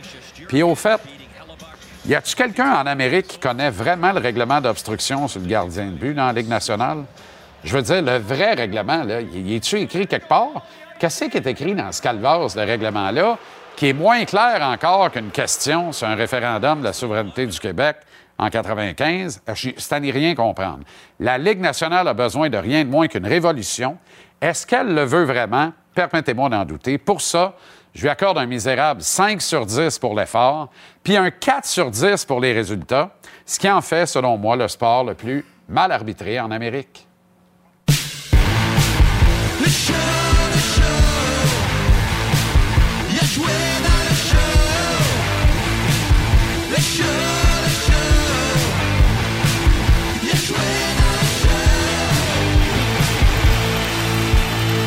Avec la chouette et Pascal Leclerc, les gars, salut. Là, ça n'a pas de bon sens, Ligue nationale, l'arbitrage. c'est ridicule. Non, mais pour vrai, là. Non. Mais qui qui qui a pas regardé le but hier et a dit, ben c'est sûr, c'est pas bon? T'sais, Le, le bleu, il sert à quoi? À être beau sur la glace, hein? C'est bleu, blanc, rouge, puis on trouve ça sharp. Tant qu'à ça, on va le laisser blanc, puis on va s'assurer qu'on peut faire ce qu'on veut là-dedans. pas de bon sens. Moi, ce qui m'aberre dans la décision du but, c'est que... J'ai j'ai réécouté la, la reprise souvent. En plus, le lancer, ça va à l'opposé. Donc... Puis la- la- le juge, l'ar- l'arbitre a décidé que, ben pas l'arbitre, à Toronto, on a décidé qu'il ne pouvait pas l'arrêter, euh, Samuel Montembeau. C'est lui qui a pris la Alors décision. passe proche, pareil, Ben oui. malgré l'obstruction Ben oui, C'est assez évident. Il n'y a personne qui pousse Kachuk. Il essaie de revenir. Est-ce qu'il l'aurait eu? Probablement pas. OK? Mais il y a toujours une chance d'arrêter une rondelle quand tu es gardien de but. Oui, non, ça en tout cas, ça aurait été un arrêt extraordinaire. Mais je pense que ce qui est le plus difficile présentement, là, c'est que, comme tu en parlais dans, dans ton ouverture, c'est personne ne sait c'est quoi exactement le règlement. Fait que là, on a des entraîneurs comme Martin Saint-Louis qui prend une chance. Puis si tu te trompes dans cette zone grise-là, hier, là, c'est le tournant du match. Là. Ça coûte Si le match. but est- est pas accordé, c'est 0-0 le match. Puis ça, ça, ça part Il y a pas, d'avantage. Exactement. Là, tout d'un coup, c'est 2-0. Puis là, la game est finie. Puis tu le vois dans, dans le visage des gens, des, des joueurs. Nous, on, le- on- quand tu es sur la glace, tu le vis. Quand tu le sais pas c'est que tu t'en vas, c'est ça qui est extrêmement difficile. Fait que, je pense vraiment qu'il faut qu'il y ait un changement là, au prochain euh, Board of Governors. là. Mettez-vous là-dessus. Là, ça devrait être le sujet numéro un. Le deux poids, deux mesures, les gars, là. Hier, faites l'exercice, là, fermez-vous les yeux, puis imaginez-vous la même situation, exactement la même séquence. Matthew Kachuk s'appelle Brandon Gallagher. c'est c'est ça, exactement. Là, je- Y a-tu je- un Je but? m'en allais là. Sérieusement, je m'en allais exactement là. Un, il n'y a pas de Eh but, puis deux, Gallagher dans la boîte. Il aurait- il y a- tous- les arbitres, tout de suite, auraient réagi. Il est dans la C'est boîte. sûr et certain. Mais on parlait, avec- euh, j'ai j'ai fait le, le match hier, puis on a parlé à Stéphane Auger euh, entre les périodes. Puis il nous expliquait justement, on a ressorti un clip de Brendan Gallagher l'an passé contre, le- Oui. le- contre la Caroline. Puis il nous expliquait que ça, c'était un autre règlement d'interférence sur le gardien de but. Tu sais, là, ça s'en vient Il y en a compliqué. là. Ben, exactement. tu sais, Ils n'ont même pas l'air à le savoir, c'est quoi. Fait que je pense qu'il faut que tu simplifies ça. Dites-le à tout le monde, c'est ça. Puis après ça, merci, bonsoir. Tu sais, dans le temps, c'était Brett Hull, là, tu sais, le, le pied, le pied dans le bleu. Là. Mettez quelque chose du genre, Mais comme ça, tout le monde est au courant. C'était parfait, ce règlement-là, jusqu'à temps qu'on vienne dire OK, ben là, c'est la finale de la Coupe Stanley, Les gars, les gars sont, sont Et- tous sautés, OK, allez-y. Ah, il est intense un peu aussi. Là, tu sais, ça Ah va oui. trop vite des fois, là, mais tu sais, là, on pourrait trouver là, un, un juste milieu. là. Pas de chaise musicale devant le filet du Canadien cette année. Hier, pour la première fois, Martin a sorti le crochet. A bien fait ça après deux périodes. Je pense que c'était la décision à prendre. Je pense pas qu'il y avait de la fatigue dans le cas de Montembeau. C'est juste qu'il n'y a plus de match rendu là. là. Procède à un changement, puis Monty se prépare pour le match de, de demain contre les Leafs de Toronto. période, tu donnes une période aux jeunes. Euh, on sait qu'ils veulent. ben, c'est évident qu'ils veulent pas y donner un match au complet. Là. On n'a pas besoin d'être euh, scientifique euh, pour, pour voir ça. Là. Ils veulent pas vraiment le lancer dans la mêlée. Pourquoi? Parce qu'ils n'ont pas vraiment confiance à 100% en ses moyens.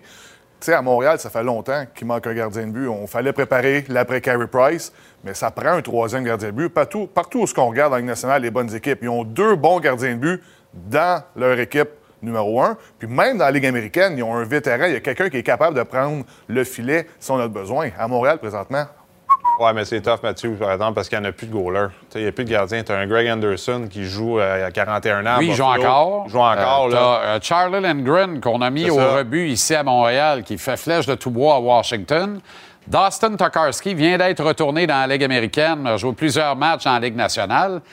Tu regardes ça, là, tu voyons. ça, c'est de ça. Fait qu'il manque de gardien de but. Fait que c'est difficile à un moment donné quand t'en as dans ton organisation qui sont capables de jouer. T'es comme t'es un peu comme prêt avec, mais en même temps, chez les Canadiens, c'est pas une urgence non plus. Dans, dans- si on est dans 4-5 ans, là, oui, il faudrait quelque chose d'un peu plus solide parce que là, si t'es gardien de but du blesse, tu as besoin peut-être d'un gars de venir une semaine ou deux puis être capable de gagner un match ou deux pour ton équipe pour genre, te rester la tête en, en- en dehors de l'eau. Mais là, tu sais, puis même On parle souvent du pipeline, euh, du. Canadien, là, mais le jeune Dobbs, qui est euh, un choix de quatrième ou Ah, cinquième tour. Dobesh, Dobesh qui appelle? je Dobesh, pense? Ouais, ouais. c'est ça. euh, Euh, qui joue, qui est en nomination pour le O.B. Baker, remis aux joueurs par excellence dans le hockey universitaire américain. Il y a une saison extraordinaire avec les Buckeyes d'Ohio State. C'est Il y a- intéressant. Il y a, le. Danois Deka aussi qui est très gros. Il est 6 Oui. pieds six, si je ne me trompe pas. Oui. Mais, tu sais, Dobesh, on peut parler de lui qui, qui- qui est en nomination pour le O.B. Baker. Dobesh, hein? Dobesh, ouais, c'est un, un tchèque. Si je me trompe Ben, pas, Mathieu il y a un euh, accent. parle euh, à tous les jours. Il y a un accent sur le E avec un S. C'est ça, Dobesh. Mais, euh, mais tu sais, Ça surprendra Pri- toujours. Primo était aussi en nomination pour le O.B. Baker, à moins que je me trompe. Euh, non, je pense Ou pas est- euh, le- t'es le meilleur gardien de but. À... Bon, tu sais, c'est- Ouais. Un, bon point que tu dis, parce que tant que les kids n'arrivent pas avec le Kodak d'en face au centre belle, avec la pression que tu, on le sait pas, ils peuvent avoir gagné n'importe quelle médaille en chocolat, genre, puis les, les- les- les beaux trucs dans le collège américain, qui c'est Ouais. excellent. Mais ça prend quelque chose de spécial pour être un gardien de but de la Ligue nationale. Le but refusé à Caulfield hier, son 27e de la saison, euh, soit dit en passant. Est-ce qu'on a donné un payback à Paul Maurice?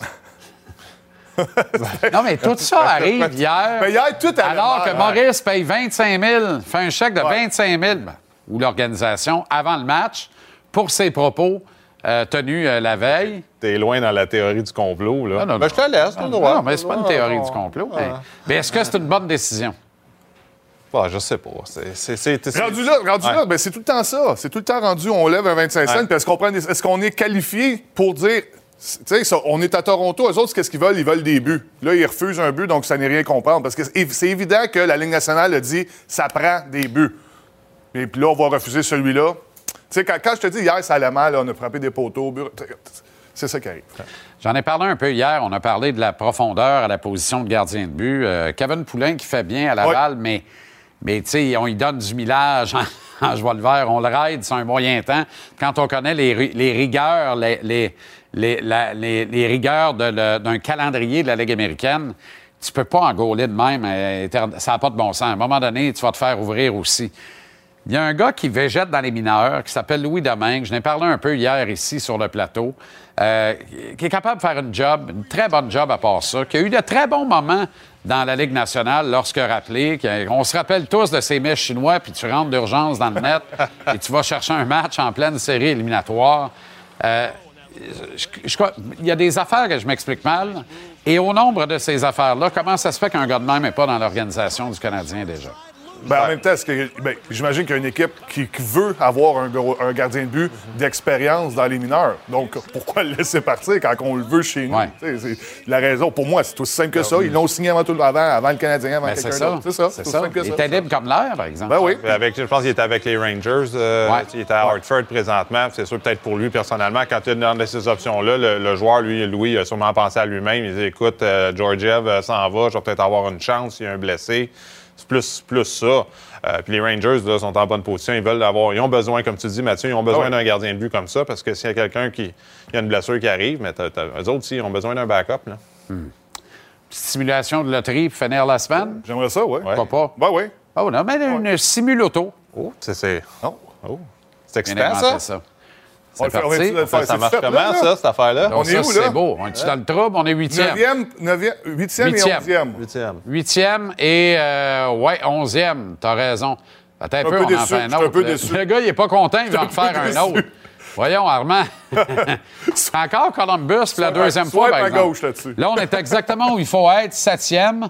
Même chose pour la Floride. 7 puis 10, là, tu- on peut commencer à jaser, je vois le vert. C'est savant, ça. Hein? c'est, Oh, oui, de la haute euh, technologie, ça. J'aime Oui. ça. C'est- évident que ça OK. ne pas se passer. C'est de l'ironie, ça. Absolument pas. Je trouve ça fascinant. Mais l'autre fois, je m'amusais avec, puis j'ai eu un et dire- deux, j'étais content. Ah. C'est une Ah, ouais? satisfaction. Ah. Ben oui. Ah bon. C'est toujours bien mieux ça que le calvaire de boulier avec les balles de ping-pong. Ouais, mais ça fait du bruit, par exemple. les- Ça mène du Ça train, mais tu sais, à un moment donné, là, Manque un peu de quan. tu trouvais pas que celle des Rangers avait l'air plus lousse, plus légère que les autres? Je sais pas. j'ai- Tant qu'être dans les C'est, c'est rare que je joue avec des balles, moi. T'as peut-être dégonflé. bon week-end. Oui, ben, c'est ça. Bon, pas certain de, de ce que mes oreilles m'ont annoncé là. Au retour, euh, bonne soirée, Ouais, euh, les gars. La Claude, la Claude, la Claude. L'ADN du sport.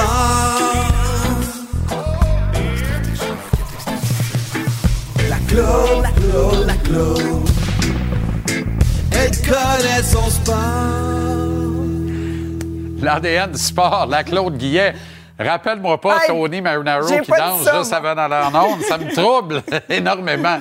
Là, là, mais qu'est-ce qu'il faisait là? Ah, ça, tu C'est- demanderas. J'ai oublié de demander. En fait, j'ai- j'ai voulu oublier tout ça. Pour ceux qui ne savent pas de quoi on parle, il faut aller voir Tony Marinaro sur son Twitter. On parle d'une danse. Pas de bon sens. Hein, voilà. Le Canadien se tient. Oui. On est trop fiers, les boys, pour se laisser faire. Ouais, comme On est trop frères, les boys. Ouais. À la Ben, vie, à la bière. Hier, on s'entend. Oh, je pense que tu l'as. Hier, on s'entend. là, C'était une deuxième période. Tu sais, on, on parle d'un match, mais c'est la deuxième période qui a été catastrophique. J'ai même su aujourd'hui que quatre buts en désavantage numérique dans une même période, dans toute l'histoire du Canadien, ce n'est jamais arrivé. Fait qu'on s'entend que c'est une très mauvaise période. Ouais. Mal gérée émotivement, en plus, Ouais. des joueurs. J'ajoute à ça le coach aussi. Tu sais, ceux qui savent lire sur les lèvres, on l'a vu faire. Il était pas content, le coach. Moi, la question que je me pose. Val, il n'y a pas de but. Je sais bien, mais. Tu te fais sortir du match. Ouais. Je comprends, là. Tu es à l'école de la vie, tu es à l'école de la Ligue nationale, c'est compliqué, il faut que tu apprennes à gérer tes émotions, mais c'est un mauvais appel. Il n'y a pas de but. D'accord. Et, et un- là, tu perds ton challenge. Mais ça crée un zéro, Jean-Charles. Oui, mais après, Tu perds ton- tu perds le ça challenge, c'est 2-0. Puis là, tu te ranges jusqu'à 3. Moi, ce que je demande, comment ça fait que le coach, peut-être que c'est sa jeune expérience, parce que lui aussi était Un petit temps d'arrêt. Petit temps d'arrêt, re- re- resserrer les boys. Il manque de vétérans dans cette patente saison même. Moi, c'est ça. Fait que ça a été Le un résultat match... compte euh, pas. Mais le, le beau positif de tout ça, c'est que, tu sais, pas que je fais l'éloge de la violence, mais à un moment donné, quand on se rappelle l'année dernière... Ah, Arba-? Albert fait le travail. Oui, mais tu sais, l'année dernière, j'ai on- fait sortir les images à la, à la régie, puis je sais comment tu as réagi, toi, l'année dernière. Oui, exactement. Quand Montembeau a été sorti, de... ah, là, on est dans un combat d'aujourd'hui, mais l'année dernière, rappelons-nous quand Petrie autre avait refusé... victoire d'Albert, là. Ouais. Mais tu sais, quand Montembeau avait été sorti de ses gonds par... euh, pas, pas de ses gonds, pardon, mais avait été, avait été frappé Ouais, ouais, par. Cation contre Absolument. les Oilers et qui était face à lui après, on le voit en ce moment. Tout le Si monde on a tourné les talons. des yeux qui voit absolument tout, qu'est-ce qu'il fait? Il fait juste regarder euh, Cation dans les yeux. Donc, cette évolution-là d'une équipe qui se tient, c'est déjà une, une preuve de l'installation d'une nouvelle culture. Harbert, dont tu parles, qui est Jack Eye, fait cette différence-là. Donc, on est en train de s'é- s'éloigner des Paling et des Petrie qui regardent la parade passer quand tu... Tu sais quoi, là? On revoit ces images-là. Je sais pas si tu as le même réflexe que moi. D'abord, il n'y a pas un calvaire de chat dans le building. C'est d'une morosité épouvantable. Ah ouais. C'est encore clairsemé. avait c'est- été plein, Ah ouais. la même situation arrive, est-ce que Petrie réagit vraiment de la même manière? Écoute, Petrie n'était plus là. Petrie était avec sa famille. On sait qu'est-ce qui s'est passé. Petrie est maintenant parti. C'est une histoire du passé. Mais j'aime plutôt focaliser sur le fait que c'est cette nouvelle, nouvelle culture-là qui s'installe. De dire, tu sais, quand euh, euh, Jack là, il a frappé sur son logo Ben puis il oui. l'a montré à la foule. Ben oui. Cette nouvelle culture-là de dire, regarde, on se tient entre nous, on est une équipe. Ça, j'ai aimé ça hier dans cette, euh, dans cette partie-là qui manquait beaucoup de minutes. Qui, oui, qui était excellente jusqu'à mi-chemin. Voilà. En deuxième période, donc à mi-chemin dans le match. Austin Matthews, joueur plus complet cette saison. Là, j'ai sorti des statistiques, Jean-Charles, parce que l'année dernière, puis j'ai- Il va être fin prêt pour s'en aller en Arizona. Là, ici, euh, on sentait qu'il avait une blessure. Sheldon Keefe nous en a parlé récemment, puis il a donc eu un petit congé de deux matchs et une pratique la semaine dernière. Il est revenu depuis. Il a fait euh, quatre buts en trois matchs. Cette année, quand on regarde ce tableau-là, il y a un petit peu moins de buts qu'avant. Donc, il s'enligne, le pauvre, pour une Ben, quand- il est saison quand de même en 50. retard de neuf, là. C'est ça, il s'enligne pour une saison de 50 au lieu de 60. Mais regarde les lignes suivantes, les mises en échec. Après 41 matchs, là, je les, je les ai sortis à la mi-saison. Après 41 matchs, l'année dernière, il n'y avait que 30 mises en échec. Et regarde chacune des lignes, les tirs bloqués, les pénalités provoquées. On voit que c'est un gars beaucoup plus engagé, puis on le voit à l'œil nu. Et je te montre ce tableau-là, surtout pour te parler d'un tableau qui ne qui sera pas là, mais je t'en parle. C'est Sports Logic qui a sorti. Puis ça, excuse-moi, je viens de dire que le tableau était 41 matchs, mais c'est 44 matchs. 44. À la mi-saison, à 41 matchs, Sportslogic a sorti un tableau de son jeu défensif à 5 contre 5. Parce que je savais pas, j'ai su ça cette année, il existe de Sportslogic un chiffre absolu, c'est-à-dire qu'il va prendre en note les passes, que, euh, les passes bloquées, la fois où tu sors ton bâton pour intercepter une passe, la fois que tu, euh, tu bloques des tirs, tout ça donne un chiffre. Depuis les cinq dernières années et plusieurs années, Bergeron est soit premier dans la ligue ou soit deuxième, c'est l'aspect défensif. Patrice Bergeron de Boston a maintenant descendu au quatrième rang. Et qui, cette année, est numéro un, c'est Austin Matthews. Et il dépasse, le deuxième étant Philippe Dano, il dépasse Philippe Dano, là, à, à plate couture. Donc, il y a vraiment un changement. J'invite vraiment tout le monde, parce que ça va être sur nos ondes demain, à regarder l'aspect, oui, euh, offensif de, de, de Matthews. L'ensemble de sa gang. Voilà, il est devenu un joueur complet. Vraiment une belle histoire. Il a seulement 25 ans. C'est peut-être ça l'année de, de Toronto. C'est intéressant. C'est intéressant. C'est intéressant parce que là, c'est rendez-vous avec Tampa en première ronde des séries éliminatoires. C'est à peu près confirmé. Je nous le souhaite. Je nous le souhaite. Ah, que ça et euh, et c'est peut-être l'année des Leafs. Merci, euh, Claude. Bon week-end, bon, Bon match.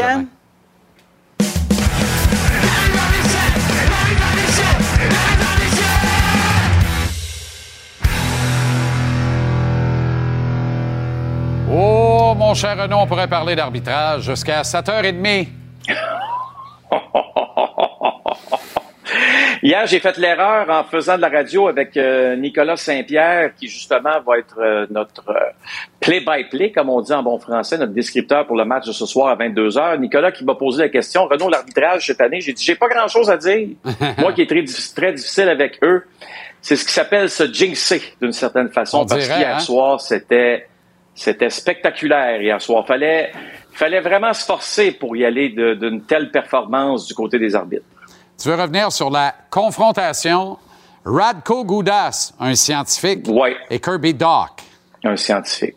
Là, le Radko Goudas, là, il commence à tomber sur les nerfs d'un peu tout le monde. Ben oui. Tu sais, on a parlé beaucoup de Jacob Trouba. On a montré la blessure encore une fois. Joel Armia, coup de coude dans les côtes. Euh, tu sais, quand tu t'absences comme ça pour une longue période, c'est que les côtes sont probablement, c'est pas faillées, fracturées. Là, euh, Radko Goudas, lui, c'est plus les genoux hein, qu'il vise constamment de l'adversaire. Mais je veux te montrer une séquence en troisième période. OK?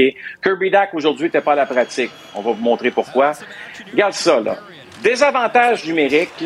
Au lieu de lancer en fond de territoire, de revirer sur lui-même, d'en- d'envoyer le disque dans sa zone, non. Il fait exprès pour viser Kirby Doc. Les joueurs du Canadien le savent. Les joueurs à qui j'ai parlé aujourd'hui m'ont tous dit que c'était volontaire, que ce n'était pas le jeu à faire. En plus de ça, c'est une tentative de blessure. C'est pas compliqué, là. Et il est blessé. Évidemment que Doc, dans le, reste de la troisième période, a été le voir à quelques occasions. Radko Goudas. Écoute, là, les joueurs du Canadien en ont assez. Moi, j'ai déjà hâte au prochain match entre les deux équipes. Ça va être à quelque part au mois de mars. On va aller en Floride. Euh, puis, je te garantis que Goudas va recevoir de la visite. Darber Jacky, après le match hier, qui en a parlé. Quand un gars comme euh, Goudas se bat, c'est parce qu'on saute dessus. Ah, Donc, c'est pas lui qui va te regarder en disant Let's go, on y va. Regardez ses combats, qui depuis le début de sa carrière, c'est toujours la même chose. En bon français, il se fait jumper parce que l'adversaire en a assez, en a soupé euh, de euh, ce genre de, performance sur la patinoire. C'est sûr que si t'es un joueur des Panthers, c'est le fun, c'est cute. T'es un gars qui dérange tout le monde, mais en même temps, ça veut dire aussi que peut-être que tu vas être appelé à acheter les gants parce que sur la glace, ça va brasser. Puis c'est pas tout le monde qui aime ça. Une chose est certaine, euh, Gouda s'est pas encore fait d'amis hier soir. C'est pas fait d'amis non plus en tenant les jours de, l'an quand, quand les deux équipes se sont affrontées. Puis euh, achetez vos billets, mangez votre popcorn parce que le prochain match entre les deux équipes, c'est sûr, sûr, sûr, sûr, sûr qu'on risque de revoir ce qu'on a vu en troisième période hier soir. Ah oui, ça va le faire. Il y a un compte ouvert. Là. Il y a une coupe de comptes ouverts, en fait. Là. Même si Jack Oui, a exact. replacé les affaires un peu, puis... euh, euh, Puis, puis Ar- Arbor, Arbor me l'a dit aussi ce matin après l'entraînement euh, que c'est pas fini cette histoire-là. C'est vraiment pas fini. Puis qu'à un moment donné, c'est sûr que ça va se produire entre ces deux gars-là. D'ailleurs, ça s'était presque produit entre Noël et le jour de l'an. Euh, sauf que c'est euh, Goudas qui était assis au banc qui avait dit à Jacky arrête de frapper euh, tout le monde. Puis euh, écoute, Jacky l'avait regardé en disant Je suis là, hein, quand tu veux, tu viens me voir. Puis Goudas avait été tranquille pour le reste de la rencontre. Hier, c'est pas ça qu'on a vu nécessairement, mais je pense que ce gars-là, Radko Goudas, commence à énerver beaucoup trop de monde. Puis c'est pas une situation qui est normale. Tu as le droit de déranger l'adversaire, tout le monde est d'accord avec ça, mais à un moment donné, il y a des limites. Le Canadien, le nombre d'inconduites de parties, Renaud. Écoute, on en a parlé ensemble la semaine passée, rappelle-toi. Je parlais du Canadien qui était l'équipe la plus punie de la Ligue nationale de. C'est encore le cas. Là, maintenant, bien, ce qui arrive, c'est que les inconduites de partie, on est rendu à 13. C'est beaucoup. Euh, inconduite de partie, puis je dis inconduite. Hein, 10 minutes d'inconduite plus l'inconduite de partie. On est rendu à 13 en 46 matchs. L'an dernier, c'était 12. Le Canadien qui était premier dans la Ligue nationale, les Sharks en 19-20. On n'a pas mis 20-21 parce que c'était l'année COVID, rappelle-toi. Euh, les Pingouins, 14-15-22. Écoute, les euh, Blues de Saint-Louis, en 13-14, c'était 27. La tendance actuelle pour le Canadien, c'est 25. Aujourd'hui, après l'entraînement, euh, tu as Martin Saint-Louis qui a, qui, a, qui a parlé, évidemment, même à, à David Savard. David Savard qui en a eu un hier, Arbor Jacky un autre 10 minutes, donc ça fait 20 minutes de pénalité juste avec des inconduites pour les deux hommes hier.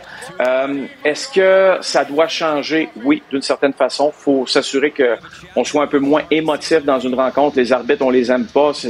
Les invectiver, est-ce que ça vaut vraiment la peine? C'est la question qu'il faut se poser, euh, Jean-Charles. Une chose est certaine. Une chose est certaine.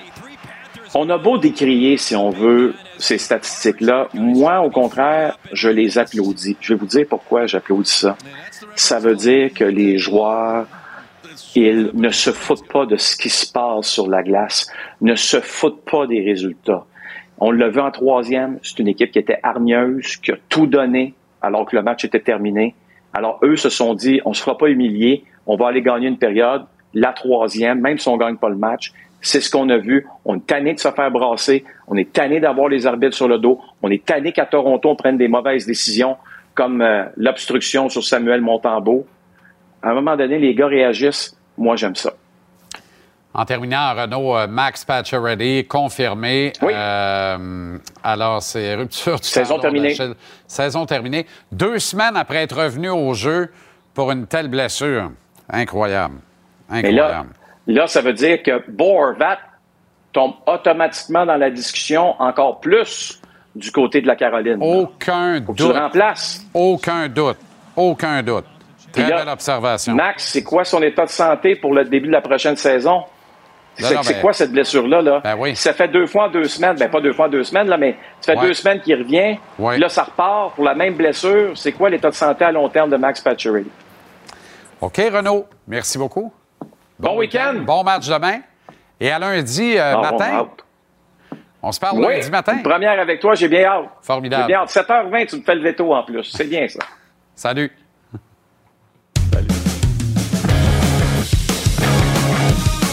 Capital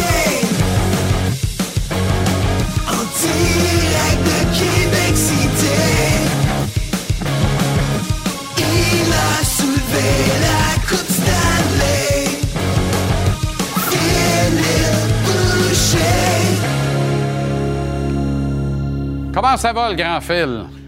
Très bien, merci, toi. Ben oui, une réaction sur euh, cette nouvelle blessure au tendon d'Achille pour Max Pacioretty. Pas le fun. Moi, j'ai non, pas le fun du tout. On le prend en grippe un petit peu à Montréal, peut-être depuis la sortie du livre de Pierre Gervais aussi, où on semble passer c'est une mauvaise personne. Moi, je le connais pas tant que ça. Je l'ai rencontré au programme, je l'ai adoré. C'est un chic type.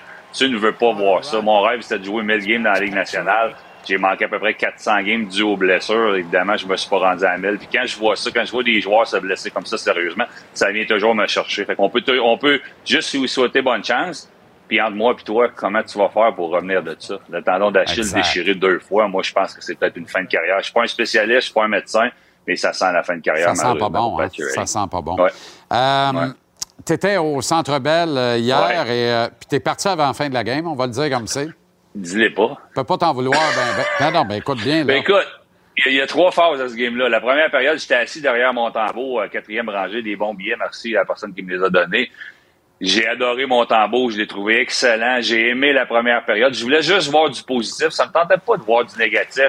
Monty était bon, Madison, je l'ai aimé. Il était bon avec la rondelle, il était fluide, il patinait bien. J'étais impressionné. Je parlais, il y, a, il y a des joueurs de calibre de la Ligue nationale chez le Canadien de Montréal. J'ai adoré Dvorak. Je sais pas si on va le garder à, à Montréal, mais quand je le regardais jouer hier, peut-être qu'on aurait considéré de garder, ou à tout le moins, il y a un club qui va venir le chercher parce que c'est un bon joueur. Puis Kirby Duck, j'ai été impressionné. J'ai adoré son match. Quel physique, quel patineur fluide, jouant en avantage numérique, en désavantage numérique. Deuxième période, ben, j'étais à mauvaise place. On, est, on était à la même place. On n'a vu aucun début. C'était loin de nous autres. Ça a été désastreux. Les gars avec qui j'étais, certains étaient des, des fans du, du, du semi-pro dans le temps de Pont-Rouge. Je me disais, ah, nous autres, on va rester pour la troisième période. ça va brasser, ça va se pogner. Voyons, les gars, c'est pas du semi-pro, ça arrivera pas. Puis c'est effectivement ce qui est arrivé. Le Canadien revenait un petit peu dans le match. Ça ressemblait à du semi-pro. Euh, J'ai manqué tout ça, mais c'est bon signe. Moi aussi, j'aime pas la violence dans le hockey, mais c'est bon signe que les gars se tiennent. Mais moi, qu'est-ce qui était criant dans tout ça? C'est le manque de profondeur du Canadien de ça, Montréal. hein? Oui, on a beaucoup de blessures. Quand- là, on joue à 7, 11, là. Oui, oui, on a des jeunes défenseurs puis on veut les faire jouer, mais c'est aussi parce qu'on n'a pas d'autres joueurs d'avant on va se le dire. Suzuki joue beaucoup de minutes, fait des chiffres longs. Pourquoi? Il est obligé de rester sur la glace. On manque énormément de profondeur. Quand la game a été difficile, quand on s'est mis dans le trou, moi aussi, je pensais que, c'était l'obstruction sur le gardien de but. Je pensais pas que ça aurait dû être un but. 2-0, malheureusement. On n'avait pas la profondeur, l'énergie, le dynamisme pour revenir dans ce match-là. Les Panthers ont été trop forts. Tu as aimé la part de Mike Matheson en avantage numérique, Oui. euh, Phil? Peut-être aimé moins qu'il jette les gants, par contre? Ben écoute, euh, c'est correct. Tu veux, euh, tu veux, tu veux être là pour tes coéquipiers, tu veux te défendre toi-même, c'est correct. C'est pas lui qu'on veut voir ça. Des combats, il y en a plus nécessairement dans la Ligue nationale. Jack va en avoir beaucoup, mais, mais c'est correct. On parle de fierté, on parle de jouer pour le logo. Ça fait encore partie du hockey. Puis une manière de montrer que tu as l'équipe à cœur, c'est de cette manière-là. Mais moi, j'ai beaucoup plus aimé le, le patineur fluide. Euh, la mise en échec qu'il a donnée à Stall, c'était quelque chose, c'était juste devant nous. J'ai aimé son match, puis ça prend des vétérans comme ça pour aider les jeunes, puis je pense qu'il va être vraiment bon à Montréal. Hmm. Euh, on a parlé d'Austin Matthews tantôt avec, euh, Ouais. avec Claude Guillet, et- qui apporte un point intéressant, c'est-à-dire comment Matthews a changé un peu sa game, Ouais. l'a amendé, est devenu un joueur un peu plus complet. Est-ce que ça fait Ouais. automatiquement des livres sur une meilleure équipe? Moi, je pense que oui. Écoute, Claude a fait un bon travail, il a sorti plein de stats. Je suis pas un gars de stats, j'aime mieux voir, moi, c'est ce que je vois devant mes yeux. Ce que je vois devant mes yeux d'Austin Matthews, c'est un peu ce qu'Ovechkin a réussi à faire à Washington. Ovechkin va challenger Wayne Gretzky pour le nombre de buts. Il a pas changé de ce côté-là, mais quand Ovechkin a décidé de bloquer des shots, de s'impliquer, de jouer physiquement, de garder des chiffres plus courts, d'être là pour ses coéquipiers, qu'est-ce qui est arrivé? On a gagné la Coupe Stanley. Je prédis pas la Coupe Stanley à Toronto, mais quand Austin Matthews joue comme ça, devient un des joueurs, sinon le joueur le plus complet de la Ligue nationale, c'est bon pour eux. Puis pourquoi pas son sidekick, c'est Mitch Marner. Mitch Marner est ce genre de joueur-là. Mitch Marner est un joueur complet qui tue des punitions, qui bloque des lancers. C'est le fun de voir. Je sais pas si c'est Marner qui a réussi à l'atteindre ou c'est le groupe d'entraîneurs qui a réussi à l'atteindre. Ça, ça fait assurément longtemps qu'on lui demande de jouer comme ça, mais il a mis 2 plus 2 ensemble. C'est de bonne augure pour les Maple Leafs de Toronto. Année. particulièrement avec euh, la- le premier tour éliminatoire où ils vont probablement Ouais. affronter le Lightning de Tampa Bay. Un Matthews plus complet comme ça va, va être plus dur à jouer contre. Hey, non, mais j'ai la même réaction que toi. S'il fallait que ça cadeau. C'est épouvantable. C'est épouvantable. Et tu sais, il y a un vieux sage qui a dit un jour qu'il faut que tu battes les meilleurs pour être le meilleur. Ben, Eux autres, c'est le problème, c'est qu'il faut qu'ils les battent en partant. Ben, quand on dit souvent la première ronde, c'est la plus difficile, ben, ça Ouais. va l'être de ce côté-là. Si les deux se rencontrent, ça va assurément l'être. Bon week-end, Phil. Bon match demain, puis à lundi. Merci. Bye bye.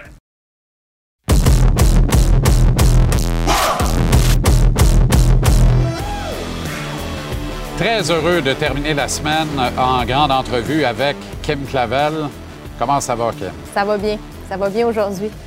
Vas-tu te mettre à haïr les vendredis 13 comme moi? Moi, j'ai ça les vendredis 13 sans bon sens. Ben là, je commence à les haïr. Oui, hein? oui, mais regarde, c'est on contrôle ce qu'on peut contrôler. J'ai donné la... toute une performance. Je sors de là la tête haute. Euh, j'ai vraiment l'impression que j'ai tout donné dans le ring ce soir-là. Il y a des petits ajustements qu'on va avoir à faire, mais bon, euh, la boxe féminine a gagné encore une fois. Ça, c'est sûr. Mm. Tu l'as regardé euh, combien de fois, le combat? Je l'ai pas regardé encore. Je suis pas prête à le Toujours regarder. pas? Non, je l'ai pas regardé. je suis un peu étonné. Oui, je l'ai enregistré. Je sais que Ouais. ça va passer bientôt. Ouais. Je vais le regarder quand je vais me sentir forte euh, émotionnellement. Euh, Je vais le regarder avec Daniel, Stéphane, mes entraîneurs. On va analyser ça, mais là, je je suis pas prête encore. Ça veut dire que ça va, mais c'est pas encore réglé complètement. Pas complètement. Tu sais, c'est. Je pense qu'il faut se donner le droit de vivre nos émotions. On a de la peine, on est triste. C'est ma première défaite en carrière euh, professionnelle. Ma dernière défaite remonte en 2016 en boxe amateur. C'est- comme. euh, c'est une petite amertume. Puis au début, tu sens même de la gêne, de la honte. Puis là, tu te renfermes chez vous, puis, à un moment donné, tu commences à te poser des questions. Eh, c'est pas si pire que ça, finalement. On se met tellement de pression dans la vie à être parfait, à ne pas échouer, à avoir une fiche immaculée, zéro, euh, que ça soit dans, même dans d'autres choses que le sport. On veut toujours être parfait. Finalement, quand il arrive un petit quelque chose, on se pose des questions, puis je pense que ça nous fait évoluer. Fait que je, je vais prendre ça de la manière positive. Je vais ressortir positive et plus forte, j'ai l'impression, de, cette, de ce combat-là. Cette façon que, que tu as d'ailleurs, puis ta réponse est éloquente, cette façon que, que, que tu as de, de laisser aller, tu laisses aller tes mains sur le ring, mais tu laisses aller tes émotions également. Aussi. Quand tu parles aux gens par le biais des entrevues, puis tout ça, la conférence de presse après le, le combat a brisé le cœur de bien du monde. Euh, moi, notamment, c'était, mais c'est ça, c'est, c'est laisser parler son cœur, puis se donner le droit, en fait, d'exprimer ses émotions. Pas beaucoup de gens font ça. C'est grand ce que tu fais là. Parce que ça pas- donne la leçon à bien du monde en même temps. Puis, faut pas cacher ça, ces émotions-là. C'est, c'est pur, c'est vrai, c'est authentique. Puis, on a le droit. Tu sais, autant un enfant qu'il n'a pas réussi son examen, puis il pleure parce qu'il est triste, il a le droit d'être triste. C'est la façon qu'on va se relever qui va compter. Puis, c'est pas fini. Tu sais, le, le monde n'est pas fini, là. Je suis en santé, je vais bien. Là, je vais juste prendre un petit pas de recul. On va analyser le tout, puis on va revenir plus fort. On va apprendre énormément de ce combat-là. Il y a tout plein de boxeurs. Si on regarde Mohamed Ali, euh, David, David Lemieux, Luciane Boutet ont tous connu des revers.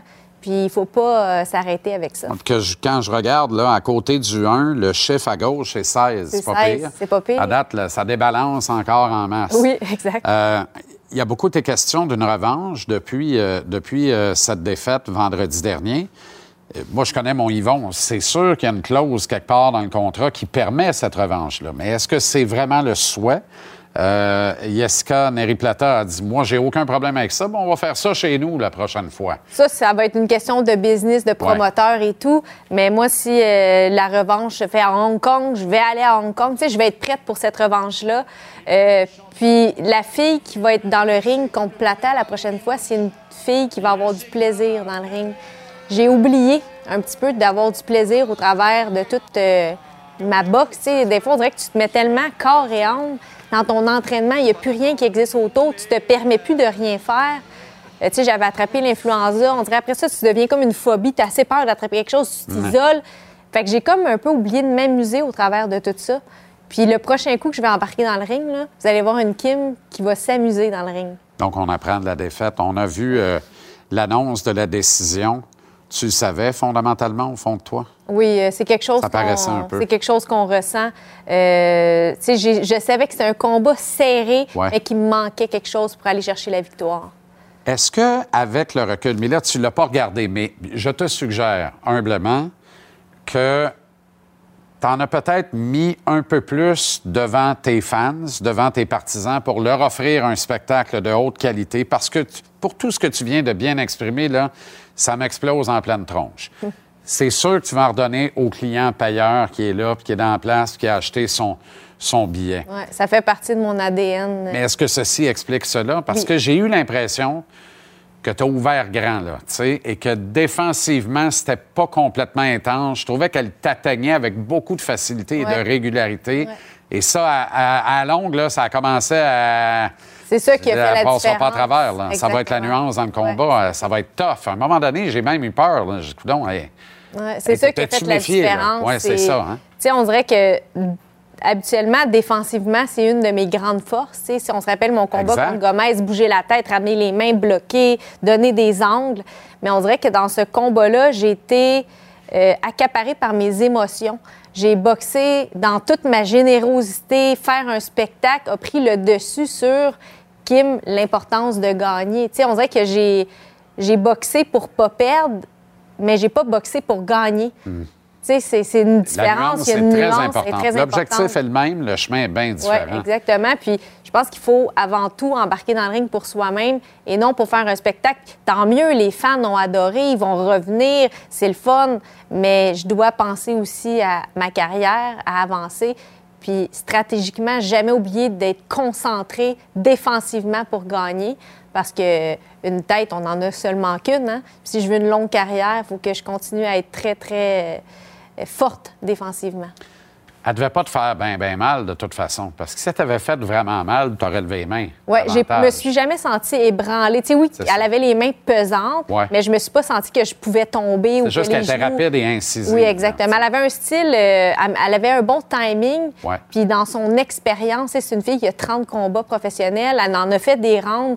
Euh, son, son expérience euh, a Elle- servi Elle énormément. était dans une très bonne soirée, mais tu n'étais pas dans une mauvaise soirée. Tu sais, tu as, donné le show, là, mais Ouais. tu l'as donné solide. Là. Puis t'as- tu t'étais à ça, dans le fond. Il en Fait manquait que pas gros. Il y a quelques ajustements. Puis c'est pour ça qu'on veut revoir la suite, parce que c'était tellement bon qu'on veut, on veut vous revoir. Il y a tellement de respect entre vous deux. Oui, il y a beaucoup de respect. On ça, c'est savait incroyable. euh, tu sais, ce que l'autre doit faire pour se rendre là. Euh, on sait que c'est une adversaire de haut niveau qu'on avait une et l'autre en avant de nous. Donc, tu sais, c'était un combat de boxe féminine de très haut niveau. Absolument. Donc, je vais être prête pour une revanche éventuellement. Je sais pas le, le chemin. Des fois, c'est pas le même chemin qu'on aurait pensé, mais c'est un chemin qui va m'apprendre d'autres choses. Puis c'est la destination qui compte. Donc, euh, je- les, les objectifs sont les mêmes. Je veux devenir un jour unifié dans les 108 livres. Puis ça va peut-être prendre un peu plus de temps, mais on, on est capable de le faire. On s'était parlé d'un objectif que tu trouvais ambitieux à 5 000 dans la place Belle. Finalement, 4 200, c'est intéressant. Oui, c'était bien. Puis en plus, il y avait une tempête de neige et Ouais, tout. euh, ouais. euh, puis c'est, le prochain coup, je pense qu'on va être capable encore peut-être d'embarquer encore plus de personnes. Fait que ça, de sentir qu'il y a un engouement autour de ma carrière, que les gens, les Québécois sont en arrière, ça paraît, c'est du soutien. Puis après mon combat, j'ai tellement eu une vague d'amour. Puis je me suis dit, je vais surfer un petit peu sur cette vague-là parce que ça me fait du bien, l'amour que je reçois. Ouais. Je l'ai pris. En même temps, tu étais seul complètement. Sais, après l'influenza, là, t'es bien, Noël, c'est pour tout le monde, c'était pas pour toi. Le jour de l'an, c'est pour tout le monde, c'était pas pour toi.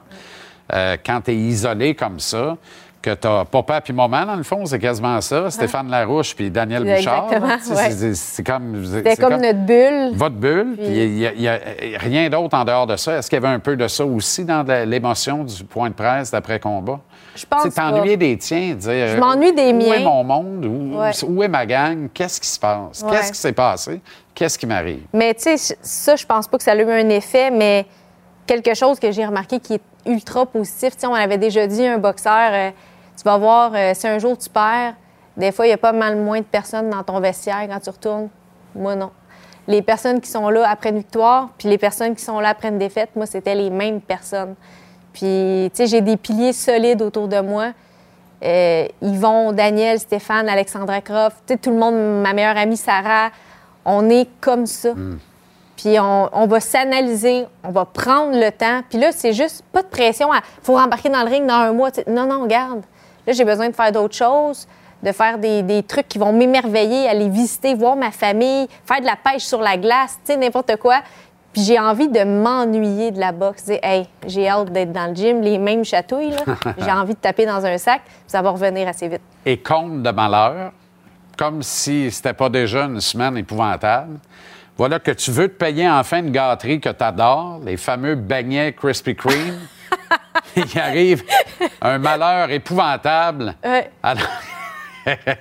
Alors que tu renverses la boîte de beignes dans le char, au yable les. Ouais. C'est épouvantable, c'est Hey, terrible. entre nous deux, parce que là, on est juste nous deux, Ouais, j'ai ouais. soufflé puis je les ai mangés quand même. Pas vrai? Oh, on dit, c'est parce que Ah! j'avais un cadeau pour toi. Oh, wow, tu as mangé. Je voulais, Hey, c'est je incroyable. voulais que. Ben, écoute, euh, si t'en as pris une fois, tu peux en prendre deux Ben, fois. certainement. Pas dramatique. Je sais pas qui c'est Oh que t'as pas à. God. Je sais pas si c'est tes sortes. Hey, Je J'espère que si tu vas en manger un avec moi. Écoute, euh, j'essaie d'arrêter. Mais. Tu fasses un chin avec moi. Là. OK, parfait.